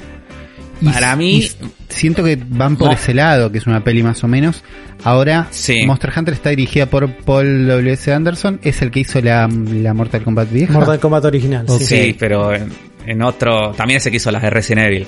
Eh, eh, es más parecida a las Resident Evil que, que a Mortal Kombat original. En lo que tiene. Para mí, Monster Hunter película es que. Como que eh, tiene como la promesa de decir, de decir, bueno, vamos a mostrar bien los monstruos. Y eso lo hace bien. ¿Entendés? Es como. Por lo menos en la película Monster Hunter, los monstruos están re bien aparecen bastantes, están re bien hechos, se mueven como se tienen que mover, no se nota de bajo presupuesto la película, eh, están, la verdad es que se ven tremendos, eh, los efectos están muy bien, y después la película hace agua en, en el último tercio y nada, todo eso que ya Porque hemos también hablado. tiene un final medio. La 2 va a estar re buena. Digo, Sí. e- esa regla también la cumple. Sí, pero no sé, siento que... Está un poquito mejor terminada. Sí, no sé, yo, por- vos viste la de Monster Hunter, Juan. Sí, la vi. No sé, a mí mm, yo siento que está un poco mejor, está mejor terminada que esta, o sea, es una película que tampoco es buena, es mala, pero siento que es mala por otros motivos distintos a los que Claro. es mala esta. Y la disfruté más esa que, que esta. No sé. No, no sé qué, caso. Son igual de incompetentes. Vamos a dejarlo de esa manera. Las, son películas que yo las pasé bien con las dos, ¿eh? Digo, no, es que la- yo no, no, no odié Mortal Kombat, no me pareció una de las peores películas que vi en mi vida ni nada. No lo Simple-. Simplemente me parece como que no, Es bueno. no es buena y es una oportunidad desperdiciada. Nada más. Sí. Sí, yo creo que lo que duele un poco es eso. O sea, yo la película de Monster Hunter no le tenía fe desde que se anunció. Bueno, también eso. Y, y, y Claro, después- pero, pero lo estás comparando, man, es como, eh, es, es uno de los peores directores de la historia, es como un Uwe Eh. Boll en, en potencia, Bueno, pero W.S. es que- Anderson. pero es Digo, que viene a hacer las películas de Resident Evil, es como, no puedes esperar Sí. nada de ese pibe, si hace algo que más o menos decís, ah, mira, no es una poronga, digo, obvio que te va a parecer que está bueno, Bueno, tus pero- expectativas estaban en el piso. Es que es a eso voy. Yo esa película no esperaba nada. Al final no fue tan mala como pensé que iba a ser. Y de esta esperaba cierto. ¿Pero qué te dice eso, Afro? El problema sos vos, entonces. Hay No, 88%, obvio, sí, 88% en Rotten Tomatoes que dice lo contrario que vos No y yo, así que no puedo creer. Vos sí Y lo bueno. puedo creer, pero sí. créelo, Afro, porque es, es, es la realidad que nos toca vivir en este episodio de El cerebro eh, de la bestia.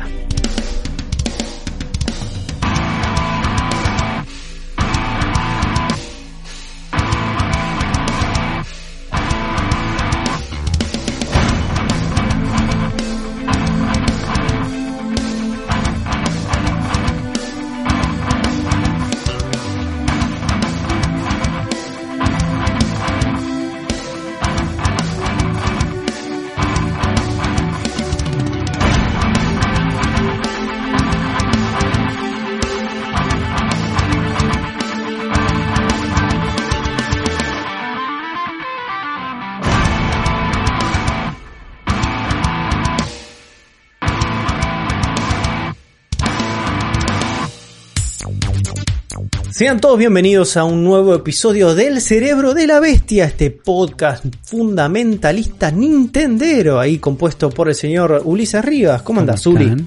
Con ganas de jugar ¿Te puedo decir señor o te molesta? Me puedes decir señor, no, no me, no me toca ninguna fibra sensible. Me parece muy bien. También está el señor Germán Leal. A vos sí te voy a decir señor, sin ningún ¿Por tipo de tapujo. ¿Por qué? A Porque mí sos un señor, hecho y derecho. man. Tengo- la señor. misma edad. Tengo la misma edad que. Yo soy más, el más viejo de todos ustedes y vos sos más señor que yo, Afro. ¿Por Eso qué? sí. Dame, da- dame un por Porque qué. tenés, te puedo decir. porque tenés más porte de señor, tenés más, más barba que todos nosotros. eh, Eso como- sí, sí. Igual, sí, yo ya desde que tenía como 19, 20 años ya me decían que parecía de 30, así que ya está. Ya estoy acostumbrado. Me parece bien. A los re tenés asumido. No como yo, que soy el pendeviejo Nardone, como andan todos. Tengo treinta y pico de años largos eh, y me pongo remeras de gamers. Y, y- y no, y no lo parece. La gente se sorprende cuando decís es, eso. es verdad, es verdad. La gente se sorprende cuando digo mi edad. Mejor, mejor.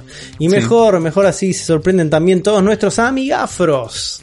Así es, la gente que deja comentarios en nuestro video de YouTube. Eh, esta vez no hubo muchos y todos, eh, hubo bastantes, digo, no tantos como otras veces, y se repitió mucho un mismo tema, eh, que fue sensación total el camión de el vendedor de calefones que pasó atrás mío.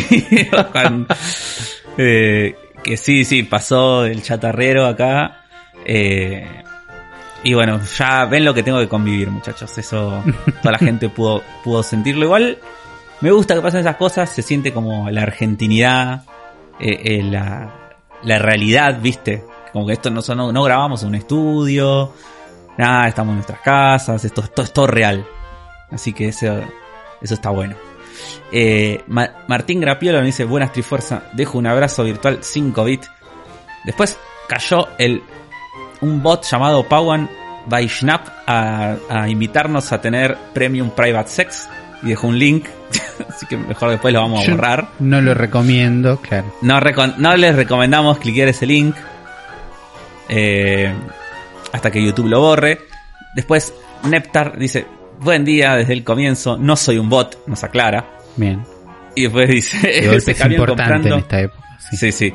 Ese camión comprando plomo de fondo me creó una sensación de realidad aumentada, donde no sabía si estaba en mi casa, en el podcast, en la tele o en la cuarta dimensión.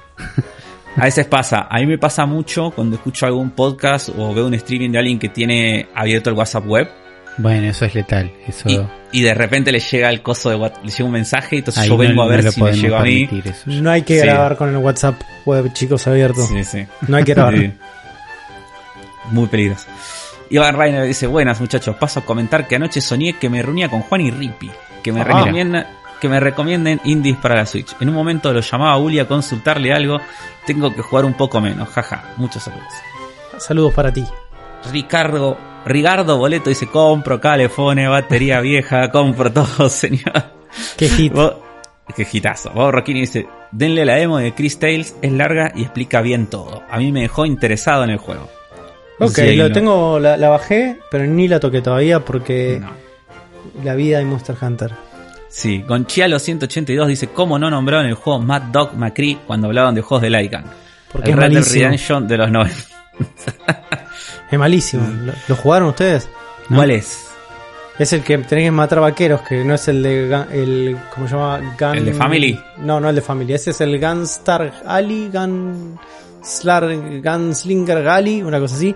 No, este era un juego FMV Ah, de vaqueros. Sí, se ve Ah, muy malo. sí. Era No, yo el que jugaba de vaqueros también de, de así de- es el Lethal Enforces 2 en C, que lo jugaba en, en el emulador de Sega. Viste que viste que uno tiene una época de de chico en la que como que no entiende mucho y entonces juega cosas que le gustan que vos decís esto no esto no era bueno, ¿por qué me gustaba? Y este era un juego de light gun de vaqueros eh, con gráficos tipo Mortal Kombat. De, claro, de gente filmada. Sí, gente filmada, que aparecían los sprites de gente filmada y que nada, disparaban de vaqueros, pero Lo jugué. me, lo jugué. me gustaba mucho, lo jugaba, lo jugué mucho, jugaba mucho, me re gustaba. Y además, eh, lo que sí defiendo de este juego que es muy buena es la banda sonora. Tenía altas canciones, eh, así bien western. Épico. Pensé que el Lethal Enforcer 1 era como de policías. De policía, el- sí. Como en los 90. El uno era de, sí, el uno era de policías y el dos es de vaqueros. Un Ok. buen time travel, se puede. Bueno, eh, después, ¿quién más nos deja comentarios? Juan Landi también dice compro, lava ropa. Patricio nos deja otro mensaje. Matías Godoy marca el minuto donde pasa el camión que vende verduras. Luis Miranda me aclara que el Aztec es mesoamericano, ah, no, no mesopotámico, igual te perdono. Y le dije que sí que tiene razón, que en ese momento me vino la palabra mesopotámico y fue lo que dije, pero un, Un Lo saludo y con tanta autoridad que te creímos todos. Sí, sí. Un saludo y perdona a toda la gente. Si hay gente de México escuchándonos o de, central de esa zona, de Mesoamérica, perdón. No fue mi intención ofender a nadie. Eh, Nacho Z dice, chicos, jueguen Narita Boy. Se los recomiendo. Saludos. Está tengo en desca- Xbox Game Pass. Sí. Sí. Si yo tengo descargado, pero de- lo mismo. Me agarró Monster Hunter. Eh, Gabriel dice, yo tengo la Lite, es como tener una New 2DS XL cerrada. Tampoco probé una New 2DS XL, así que no sé. Eh, Adam dice, acá otro de la cruz de zona sur. Tengo que decir que me revendieron el Monster Hunter y lo compré. Fui de una contra el pájaro que sería un yokai paraguas, perdí 10 veces, lo desinstalé, lo volví a instalar, pero cambiando de arma, le gané y ahora quiero jugarlo 24-7. Creo que hice algo mal porque no creo que mi primer cacería ya sea un bicho grande y le haya ganado cuando me quedaban 5 minutos para terminar la cacería. Saludos muchachos. Y yo le puse que, le digo, no sé qué hizo, pero algo mal hizo porque no es el primero que vas a cazar. Eh, ese es el Absalom, ¿no? ¿Se llama? Eh, creo que sí. Eh, creo que sí, Es el pájaro. Absalom. Sí, creo que es el Ab- No es el primero que vas a cazar, el primer bicho grande que vas a cazar es el, el, el, Ichis- el Ichizu, ¿cómo es? Granizuchi. Izuki. Izuchi. Izuchi. Es el Izuchi. Es el primer bicho grande que vas a cazar. Y no. Y antes tenés como otras misiones más chiquitas, digo, o sea, algo, algo Ca- hiciste. no bichos sé cómo fuiste. chiquitos. No, pero después Sí. tenés el Azuros. Es una de las el primeras Woi, el misiones gran que haces, Woi ¿no? también, el que es el venenoso. Claro, digo, tenés- pero tenés, claro, tenés un montón antes de llegar al, al Absalom. O sea, no sé qué tocaste o, o cómo elegiste ir a ese. se Pero fue bueno, con todo, se la jugó, está bien. sí, se la jugó, está bien. Miguel bueno que Aguirre lo volvió a dice- igual. Sí, sí, que está cebado. Así que bien por él. Miguel Aguirre dice a los que recuerdan con cariño la serie de Donkey Kong animada. Me pareció la dedicación más específica en meses. Ahora me intriga cuál era la más específica. ¿Vos te acordás Uni, una más específica que hayas hecho? Yo creo que alguna más específica que, que esa debe haber, porque esa si bien era un recuerdo que no todos vieron, es algo que estaba en la tele. Estoy seguro que Sí. hubo alguna que hablaba más de una situación muy particular que me estaba pasando como un cable roto, mordido por un gato. Algo de eso debe haber pasado. No lo recuerdo en este momento. Si lo recuerdan, los, eh, los comentarios están para eso. Y por último, Torón Jarenosa nos dice, con toda la trayec- trayectoria que tiene, ya es hora de que Juan se empiece a autodenominar Jay Nardone en tercera persona. Como el Diego. Lo que tiene es que no volvés de eso, pero podés ir cuando quieras. Y me da un poco de vergüenza ajena igual, pero lo, lo puedo llegar a implementar. Si, si, si, pega, lo, si pega, lo implemento. Ahí está. Depende de la recepción del público.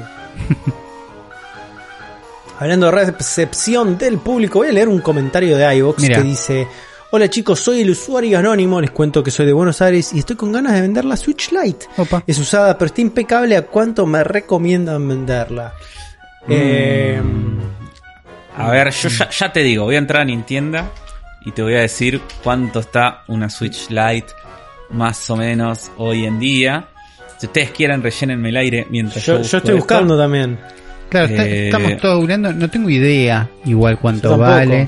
Los mercados más tengo- libres de todos dicen que ronda los 50 mil pesos. 40. Mira, acá el primero que me aparece es un pibe que la está 34. vendiendo a 31 lucas. Con todo. Usada. Sí, usada, usada, usada.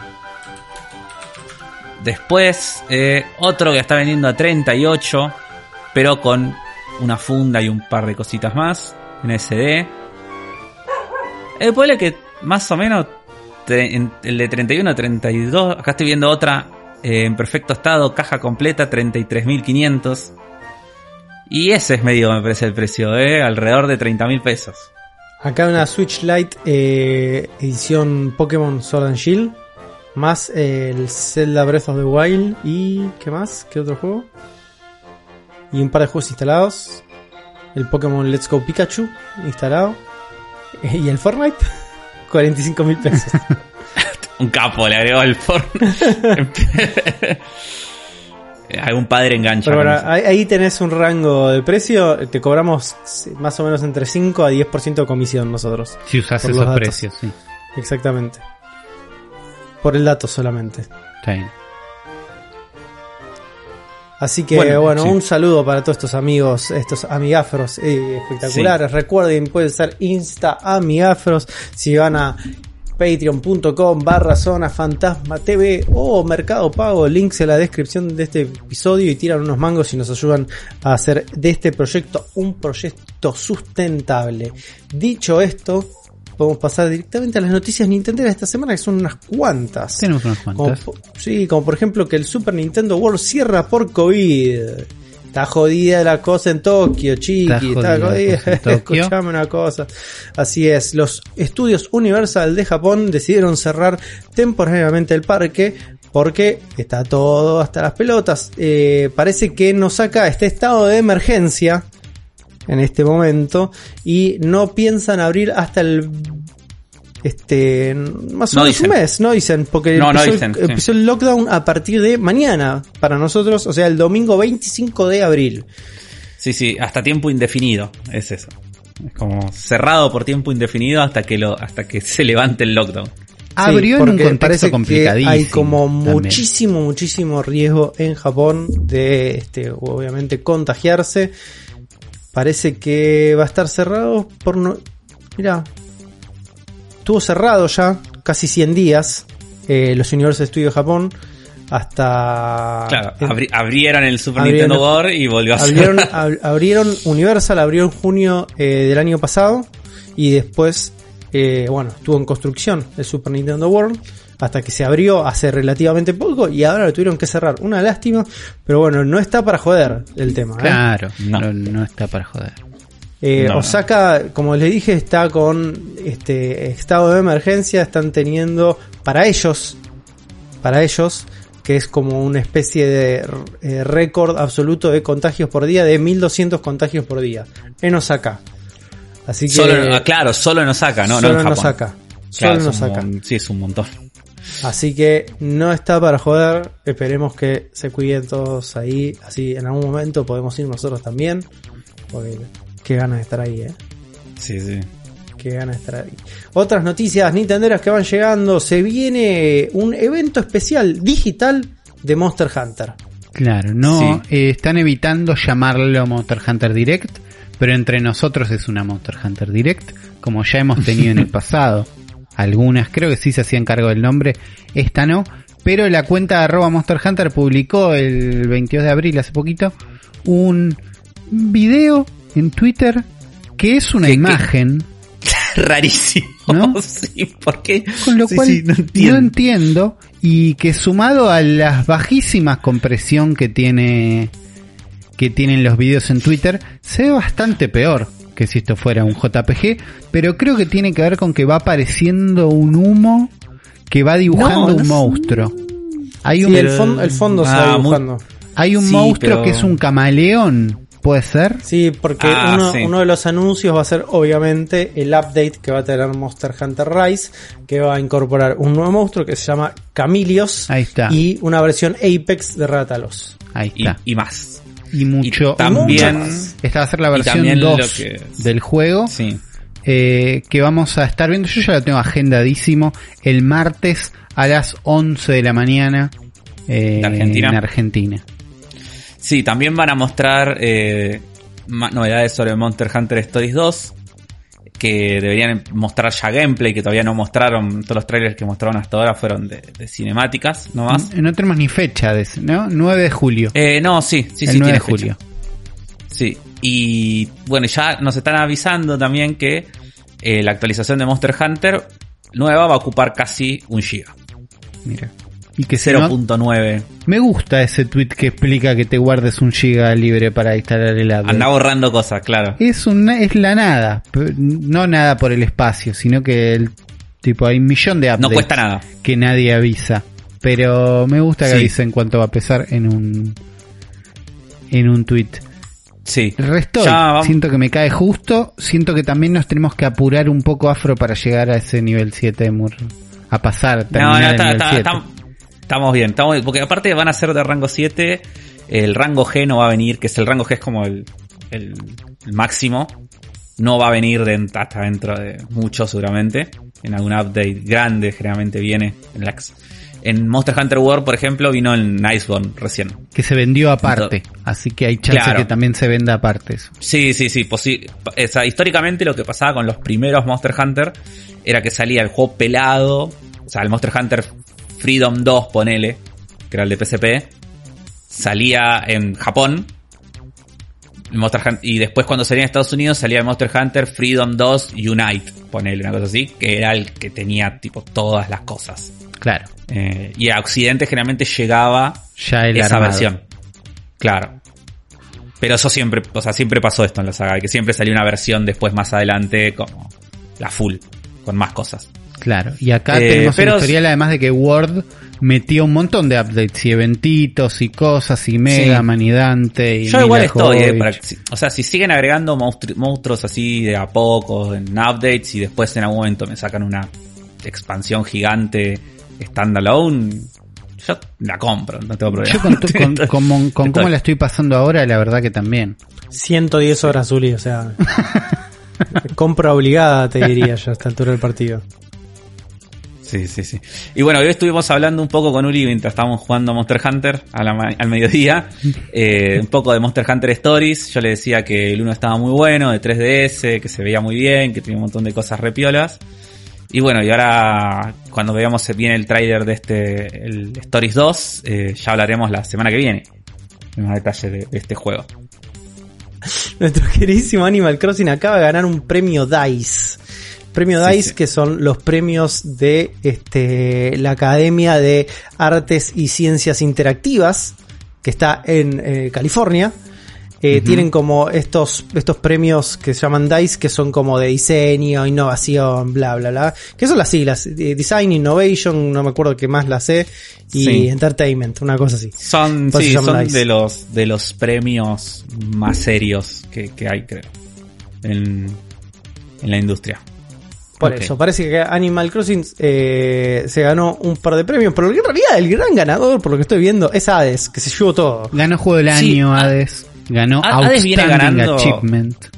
En, lo, en los BGA no ganó Hades, ¿no? ¿O sí? Algo tiene que haber Algo ganado. ganó, algo de haber No, ganado. pero el juego del año no ganó Hades, ¿no? Me parece que no. Ganó en las sofás.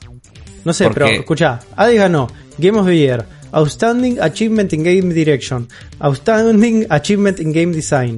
O sea, Outstanding Sí. Achievement for an Independent Game. O sea, Es que eh, en, to- en todas las entregas de premio que vi, o sea, en todas eh, el juego del año ganó Hades, excepto en los BGA que creo que ganó en las sofás 2, pero después en... Bueno, y- Action Game of the Year. Todo lo ganó Hades. igual los, los DICE hacen esto de poner el juego familiar. De, y el juego familiar del año es Animal Crossing New Horizon, compitiendo Claro. con Astros Playroom, Dreams, Fall Guys y Sackboy. Por lo menos no era la categoría Nintendo, pero es la categoría que Nintendo domine. Sí. Sí. Es así, es, la categoría de Nintendo directamente. Pero también ganó eh, en la categoría Racing Game of the Year, o sea, el juego de carreras, el Mario Kart Live, el Home Edition, el de realidad aumentada. Sí, ¿Se acuerdan? Le, le ganó a Dirt 5, que dicen que está- yo pensé que estaba bueno, y F1 2020, que debe ser parecido al F1 2019, y por eso la gente no se divirtió tanto. Raro, Es igual. raro. Es raro. pero, pero la- alguien, alguien en, en el, eh, ¿cómo se llama? En, en el, el Aptra de DICE, este, le haber pasado muy bien jugando Mario Kart con muñequitos. Sí. Pasó eso. Si no, no tiene mucho sentido. Pero bueno, eh, como siempre, Nintendo relegado a los do- únicos dos premios que puede ganar en esta entrega de premios. Como ya lo y sabemos. esta- estaba, igual Animal Crossing estaba nominado a juego del año. No, no lo ganó, pero estuvo Está, nominado. está nominado también a juego online del año, que con la infraestructura online entiendo que por ahí no era el ideal, por más que es el que muchísima gente jugó. Eh, ¿Y qué más? Y no, no había ninguna otra nominación, me parece. No. No, eso sí. Siempre pasa lo mismo con Nintendo en las entregas de premios. Quedan relegados. Lo que no quedó para nada relegado es que ahora podemos jugar Mario 64 en Internet Explorer. ¿Por qué no avisan y voy? Y listo. Y ya puedes hacerlo en este momento, ¿no? Antes de que caiga furioso el Cease and Desist de Nintendo, porque Sí, la, la historia Sí, Pero- no solo. Yo lo estoy haciendo en este momento. En este momento estoy jugando en el Mario 64 en el browser que está ahí el link y es una, sí, una versión de Mario 64 que carga en tu navegador y lo puedes jugar, incluso puedes conectarle un joystick y, y jugarlo en cualquier computadora. Lo que yo estuve tratando de ver es que en realidad me interesa en qué tecnología está desarrollado. La nota de Nintendo Live que estamos levantando no lo dice.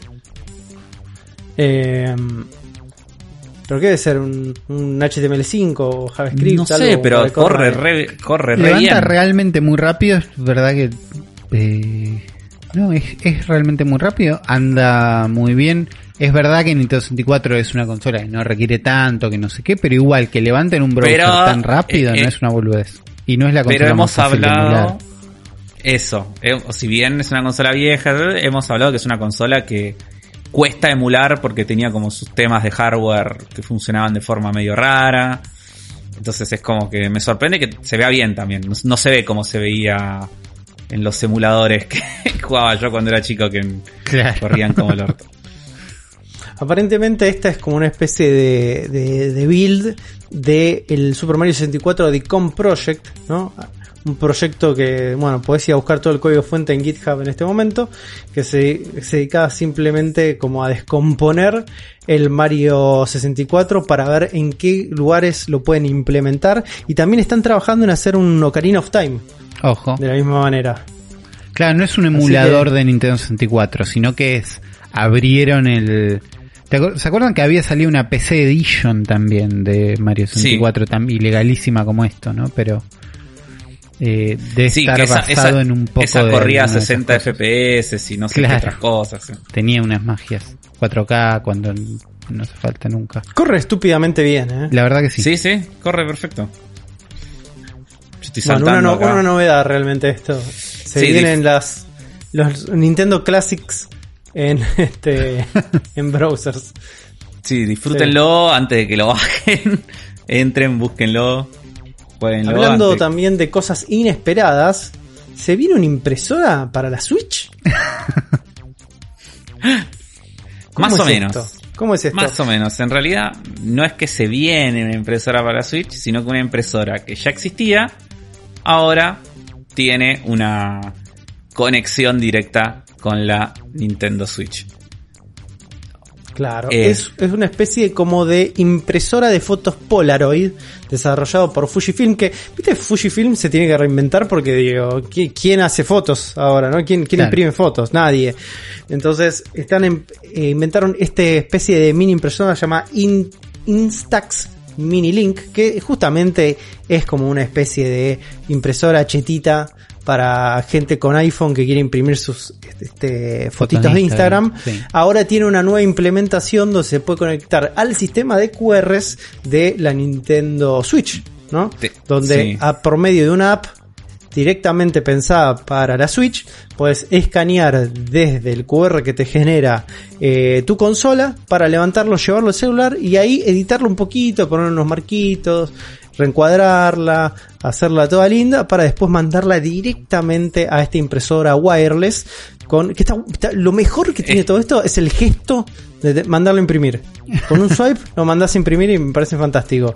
Y después te lo imprime tamaño Polaroid. Una fotito Me- que en realidad es una captura de pantalla de un juego que haya sacado. Claro. Me re gusta esto, boludo. Es, es lindo. A mí me gusta Me- cómo, cómo sé Me que re gusta. Cómo implementaron el sistema de escanear los códigos QR de la Switch, porque esto no es que tiene una app en la Switch o nada raro, sino que hace lo mismo que haces vos con el celular, escaneando los dos QRs, pero a través de una app, entonces dijeron, che, si vos escaneas esto, te va a abrir una web que podés bajar las fotos. Bueno, acá tenemos un sistemita que espera esa web, levanta las fotos, te deja editarlas. Es algo que Nintendo podría haber implementado en su app. ¿Entendés? Como para bajar las fotos de la Switch, Nintendo nos podría haber hecho usar su app para escanear el código QR y que tenga una interfaz un poquitito mejor. Tampoco es que hace falta porque la interfaz es bastante limpia y es una web donde te bajas las fotos. Pero me gusta como alguien usó eso para integrarlo en su propio sistema. No sé cuánto Sí. Digo, seguro le pidieron permiso a Nintendo para publicitarlo, pero después Nintendo no tuvo que mover un peso más que decir ok y cobrar la plata. Por ahora, Me- como está pensado específicamente para Animal Crossing, eh, con un entorno también para juegos de Mario, ¿no? Y para el Pokémon Snap, el New Pokémon Snap que se viene, que en realidad el circuito entero debería ser con Pokémon Snap. Y como porque que es sí. como es, es el más lógico de todos, ¿no? Ojalá esté bueno como para producir buenas fotitos y las pueda, tengan ganas de imprimir. Y hay una edición especial, ¿no? De la Fujifilm Instax Mini Link que viene con una especie de carcasa de Pikachu. Gigante muy, parece, pero bueno. muy, muy de las carcasas de que te venden en, en los, en los locales de accesorios de celulares, sí. Sí. Pero yo no sabía, o sea, antes de ver esta noticia y, o sea, antes de que existiera esta noticia que- de esta alianza con Nintendo, no sabía que existía esta mini impresora y me re gusta la mini impresora. Es como que me re gustaría tener esto. Es una de esas boludeces, A- viste, que a mí me gustaría gusta- tener. Me dan pánico los consumibles a mí. Ya en los, los cartuchos. Si en Sí, los juegos no gasto las pociones, no gasto los Ether para recuperar MP, acá Sí, es aparte las-. Aparte ya sabemos que eh, los cartuchos de impresora siempre fueron carísimos, los de esta más todavía. Por eso, Y siento que... Imagínate, Afro, va a salir 110 libras esterlinas. Así que. sí, Digo, aún si es más o menos barato, que no va a ser el caso, pero aún si fuera barato, siento que no me relajo nunca estando gastando unos cartuchos así. Como con el, el, café el y primer comentario es exactamente eso. O sea, Rupi Clock en esta nota que tiene una foto de un Snivy con un sombrero de Mario. Dice, The wireless mini printer is cool, but I bet that the ink is exorbitantly expensive. O sea, es eso. Creo que la está buena, pero va a salir un huevo la, la tinta. Sí. Pero es un, es un, Continuando es un un poco- chiste lindo. Sí, sí, continuando un poco con cosas innecesarias, se agranda el cast de la secuela de Sonic. Sí. Eh, se filtró una foto del set de filmación de Sonic. Estaban filmando una escena. eh, en realidad, no sé si el set, en la calle, creo que estaban filmando. Y. eh, en la cual nosotros vemos, cuando uno en las películas CGI, que tienen personajes CGI, muchas veces lo que se usa son como muñecos, eh, recreaciones de los personajes CGI que los paran cuando filman las escenas para tenerlos de referencia, sobre todo para, para la luz, para ver cómo les da la luz, etcétera. Y, y bueno, y vemos una escena donde está una calle toda destruida y está Cíclope y la novia corriendo y vemos tres muñecos. Uno es Sonic, ¿no? Que ya sabíamos que, que iba a estar. Está el nombre. Otro, claro, el nombre, claro, el otro, título de la película. Sí. Otro es Tails, Está que si vieron la el película original, ah, sí, al final de hay un pequeño teaser, una escena post credits donde aparece Tails. Y la novedad es que ¿quién falta? Si tenemos a Tails, si tenemos a Sonic, el tercero que nos falta es obviamente Big the Cat. Eh, no, es eh, es eh, Knuckles, El y Sonic rojo. Así que está confirmado que Knuckles va a estar en la nueva película. Eh, está bueno el diseño de Knuckles, me copa. No sé qué Sí. piensan ustedes. En, en- en este muñeco acá, al menos. El muñeco está bien. es como más alto que Sonic, es como más grandote. Es medio- es- no es tan corpulento como el de Sonic Boom, que es como medio un todo Me grandote, gusta pero ver que tienen estos muñecos porque siento que le están poniendo muchísimas más ganas que la 1. Pues en la 1 estos muñecos no existían para mí. no, Y en la una si de- no estaba definido el diseño Por de los personajes. Claro, sí, sí, sí. No, está bien, qué sé yo. Es un buen Knuckles. Sí, sí, está, está, está bueno. Es un, un lindo. Aparte- sí, es como dice usted, está bueno que estén los muñecos. Como-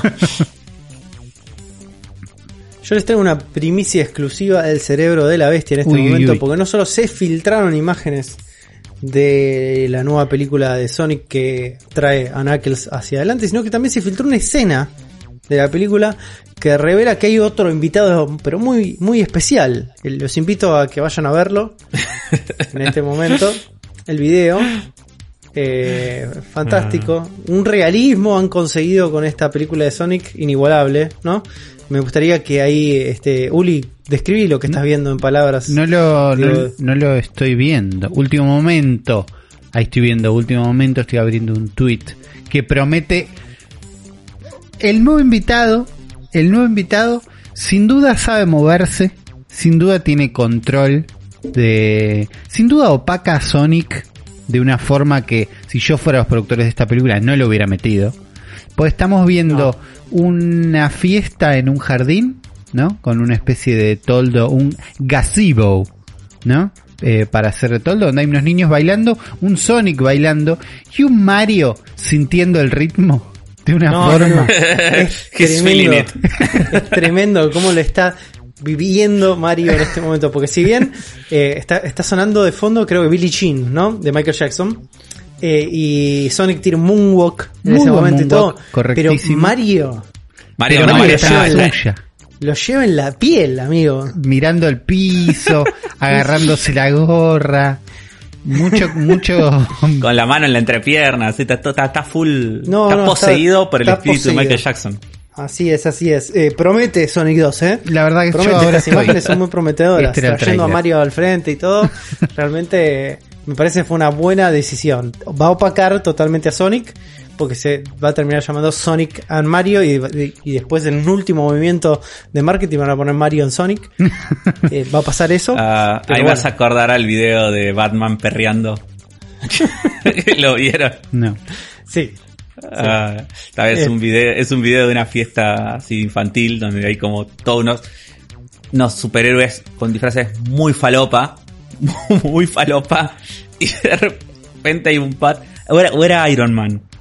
Yo estoy Era- viendo, no. yo creo que se consiguen perreando todos los superhéroes. Todo. Bueno, estoy era- era viendo un uno de. Batman, así que te creo. El que vos Sí. quieras está. Había un está video de Batman seguramente. perreando muy sacado. Los trencitos de la alegría nos han regalado gracioso. grandes momentos. Sí. Otro gran momento dentro de las noticias esta semana es que finalmente The Great Ace Attorney llega a Occidente. Sí, sí. Eso, eso. En un pack encima, ¿no? Con los dos juegos. Así es. Eh, esto sacaron un video. Capcom sacó un video donde primero aparece eh, Yu Takumi, que es el creador y el director de toda la saga de Attorney, de Phoenix Wright, ¿no? Estamos hablando. Y, y que bueno, que nos cuenta que van a salir estos juegos finalmente, eran juegos de 3DS originariamente, que no habían salido de, de Japón. Y ahora llegan a Switch y van a salir eh, en Occidente con una traducción completa a- al inglés. Esto se había filtrado, lo habíamos, lo habían tiseado. Se había filtrado y lo habíamos, lo hablamos en algún momento. Pero no habíamos visto No imágenes. filtrado. teníamos fecha, no teníamos fecha No. y no, no teníamos el formato tampoco. No, lo que se había, lo que habíamos hecho en la noticia creo que era que lo habían eh, rateado en un Amazon de China Ahí o va. alguna cosa rara así. Sí. de Australia, viste que esas cosas pasan. Eh, bueno, y los Ace Attorney, The Great Ace Attorney es como un spin-off de Ace Attorney que sucede en los 1800, en la época victoriana, eh, en la época de Sherlock Holmes. Y de hecho hay un personaje en estas sagas que es como una parodia de Sherlock Holmes que se llama Sherlock Holmes. y, y nada, está, están muy bien.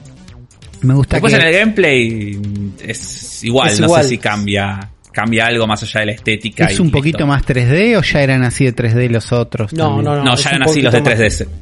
Los de 3DS ya eran así, ¿eh? Ah, No, no, no. Eh, me imagino que Uli lo estás diciendo a diferencia de los Ace Attorneys originales. claro. No, los 6 Attorney de 3DS ya eran 3D. Que son, no me acuerdo a partir del qué número de Ace Attorney en, hay en 3DS. eh, ya eran 3D. Es Ah, el mismo motor. Es lo mismo pero ambientado y con la presencia de Sherlock Holmes, que ya es bastante, me gusta cómo aclara la gente de Nintendo Live que Sherlock Holmes está en el dominio público y que realmente no tenían, no tenían que hacer esto. No había Pusieron necesidad. Sherlock Holmes porque querían y los bancos. Y los bancos. Sí, debe estar buenísimo este juego aparte. Eh, todavía No, me debo no. alguna Ace Attorney, en algún momento alguno me quedará cerca. Y, Y. Uli, están, están en iPhone todos. Eh, los Están vi, para iPhone. los vi, en algún momento dije, y por ahí, no sé qué. Están todos para iPhone y están buenas las versiones y no, no son juegos que requieran mucho, Tan- tanto control. mucho claro. movimiento, así que, claro. Son juegos de leer, eso sí. Son juegos de leer, creo que es lo que es lo que me está manteniendo alejado por ahora, pero ya volveré a leer en algún momento. Pero se Pero- ven rápido estos juegos. Y son muy divertidos, son muy ¿Cómo- lindos. que- estoy viendo que aparece free, pero yo creo que me venden los capítulos y es como que free es el Seguramente tenés el primero gratis y después. eh, Como todas las cosas buenas de la vida. Claro. Sí, no, no estoy para esto. ¿Sabes Bueno. para lo que puede llegar a estar, Uli?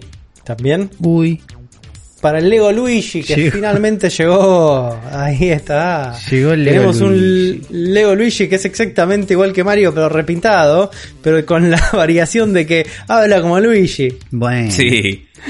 Está bien, está bien.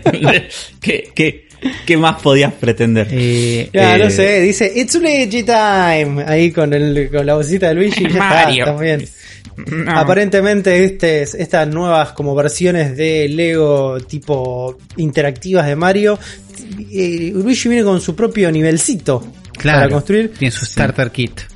Que obviamente se conecta con el Mario seguramente. Con todo, se va a conectar Eh, con todo. Hay, hay una historia de esto eh, muy divertida de cómo se filtró. En realidad no se filtró, fue como una campañita de marketing que hicieron antes de lanzar este tráiler. Que lo que pasó fue que la gente que tenía el Lego Mario, hubo un update de firmware. Y toda la gente de repente descubrió que cuando prendían el Lego Mario, Mario decía, Luigi, where are you? Y era como que empezaba a llorar y, y pedía por Luigi. Y la gente empezó a friquear y decía, ¿qué está pasando? y bueno, y a los días, y a los días anunciaron. Lo cual ¿Y van, también a, es. van a tener interacción entre ellos? Sí. O sea, cuando pones Mario y Luigi al lado, Sí. ¿van a hablar entre ellos? Es medio distópico igual. Imagínate vos tenés un hijo y tiene el Mario y de repente su muñeco le empieza a llorar que por favor compres otro muñeco. Sí, parece de los medio, Simpsons. medio perverso. Es medio perverso que el muñeco te pida que compres otro, pero viene con un Luigi rosa, entonces, digamos todo. Sí, sí, con el Yoshi rosa y con el Boom Boom, que es la tortuga. Está. Ah, son re lindos estas cosas, ¿qué quieren que les diga? Pero no, no hay chance que. No hay chance de que estemos ni cerca. Eh, No, me es carísimo, encanta, me gusta que existan. Eh, quiero el megapack con los dos también. Es como que. Siento que Luigi tendría que haber mostrado desde el principio, pero. Nada, ellos son los que saben. Y para usted se va a venir uno de Toad y uno de. de Peach. Sí, Sí, pero eso, eso- es- sí, pero esos vienen en pack. Tipo juntos. O, o en algo más. Porque nadie va a comprar un Toad suelto. Pobre Toad. Ah, dale, no es, seas y si es malo. Capitán Toad de golpe, Tampoco. un poco de corazón. Qué malo para que mí, para mí te compras a Peach y te Peach te viene con un Toad. Es como así. Afro, afro. Así como de Luigi viene con un Yoshi y con. Lo reimagino, te compras a Peach y te viene con Toad y Toadette. Bueno, Y con el set del castillo, tipo una cosa así. le estás sumando Eh, cosas para bien. vender a Toad porque estás con la idea de que Toad es invendible y no es ¿Cómo así. lo el mundo. menosprecia Toad? Le quiso poner un castillo para que valga la pena Toad tiene que venir con un castillo. Sí, sí, el quiero que castillo va a a- costar como cuatro barcos de Fisher Price. Pero decime si vos tenés 8 años ahora no le vas a llorar a tu papá de papá, comprame el castillo de Mario de Lego. Sí, Es como. no me lo van a comprar. Y, no, bueno, pues sos un niño yankee Está bien, de clase alta, por ahí sí. Puede es ser. el target de esto. El, ¿Qué te iba a decir? Eh, quiero, esto es un Afrofend en vivo, quiero que los fans de Toad eh, vengan a, a hacerse presente en los comentarios de Afro Gil, aguante Toad. Me- yo, yo sigo a Toad desde Cemento, lo elegí en el Mario 2. Así Van a que... venir a buscar y no Sí, te va a gustar y vos los incitaste y te lo vas a tener que bancar. Estamos. Que, que vengan, que vengan. Así, me parece también que con esta nota es un buen momento para finalizar este episodio del Cero de la Bestia. Muchas gracias por acompañarnos hasta acá. Recuerden seguirnos en todas nuestras redes sociales, arroba la bestia pod en Twitter e Instagram. Ahí es donde pueden hablar con nosotros, interactuamos más seguido, donde se sube más contenido así del día a día, se enteran de las novedades. Así que pasen por ahí, miren, chusmen, dejen comentarios. Si no, pueden dejar un comentario más largo en YouTube, en Zona Fantasma TV, donde se sube la versión audiovisual de este podcast. Y nos pueden encontrar en todas, absolutamente todas las plataformas de podcast habidas y por haber. Ahí estamos nosotros. Si escuchas en Spotify, estamos en Spotify, estamos en iVoox, estamos en Apple Music, Apple Kunchin, En Apple Podcast Apple Podcast. estamos, sí. No sé, en- ahí estamos en todo. Estamos en todo. Donde vos quieras, querés escucharnos en la licuadora, seguramente esté. Está. Así que nos pueden escuchar por ahí y lo pueden seguir a Uli en donde Uli, A ¿en mí dónde me, pueden seguir en arroba ulisesftw tanto en Twitter como en Instagram. En Twitter van a encontrar un poco más de cosas. Ah, Muy bien, muy bien. Y Afro lo pueden seguir Sí, en. a mí me pueden seguir en Twitter, arroba afrotw, y en Instagram, arroba afroigm. Y ahora en Instagram estoy subiendo reviews de películas. Ojo. Empecé como a, a- a hacer eso, así que van a tener ahí, pueden leer todas las reviews de las nominadas al Oscar por Me ahora. gusta. Y va a haber más. Van a poder leer ahí una review de Mortal Kombat también. Mira, que, repitiendo bien. algunas cosas que, que ya hemos hablado ahora. Y a mí me pueden seguir en arroba Voltronboy en Twitter. Así que van, me dicen, hey Juan, Jay, Jay Nardone. Me Jay dicen, Nardone. ¿Cómo andas? Jay. ¿Todo bien?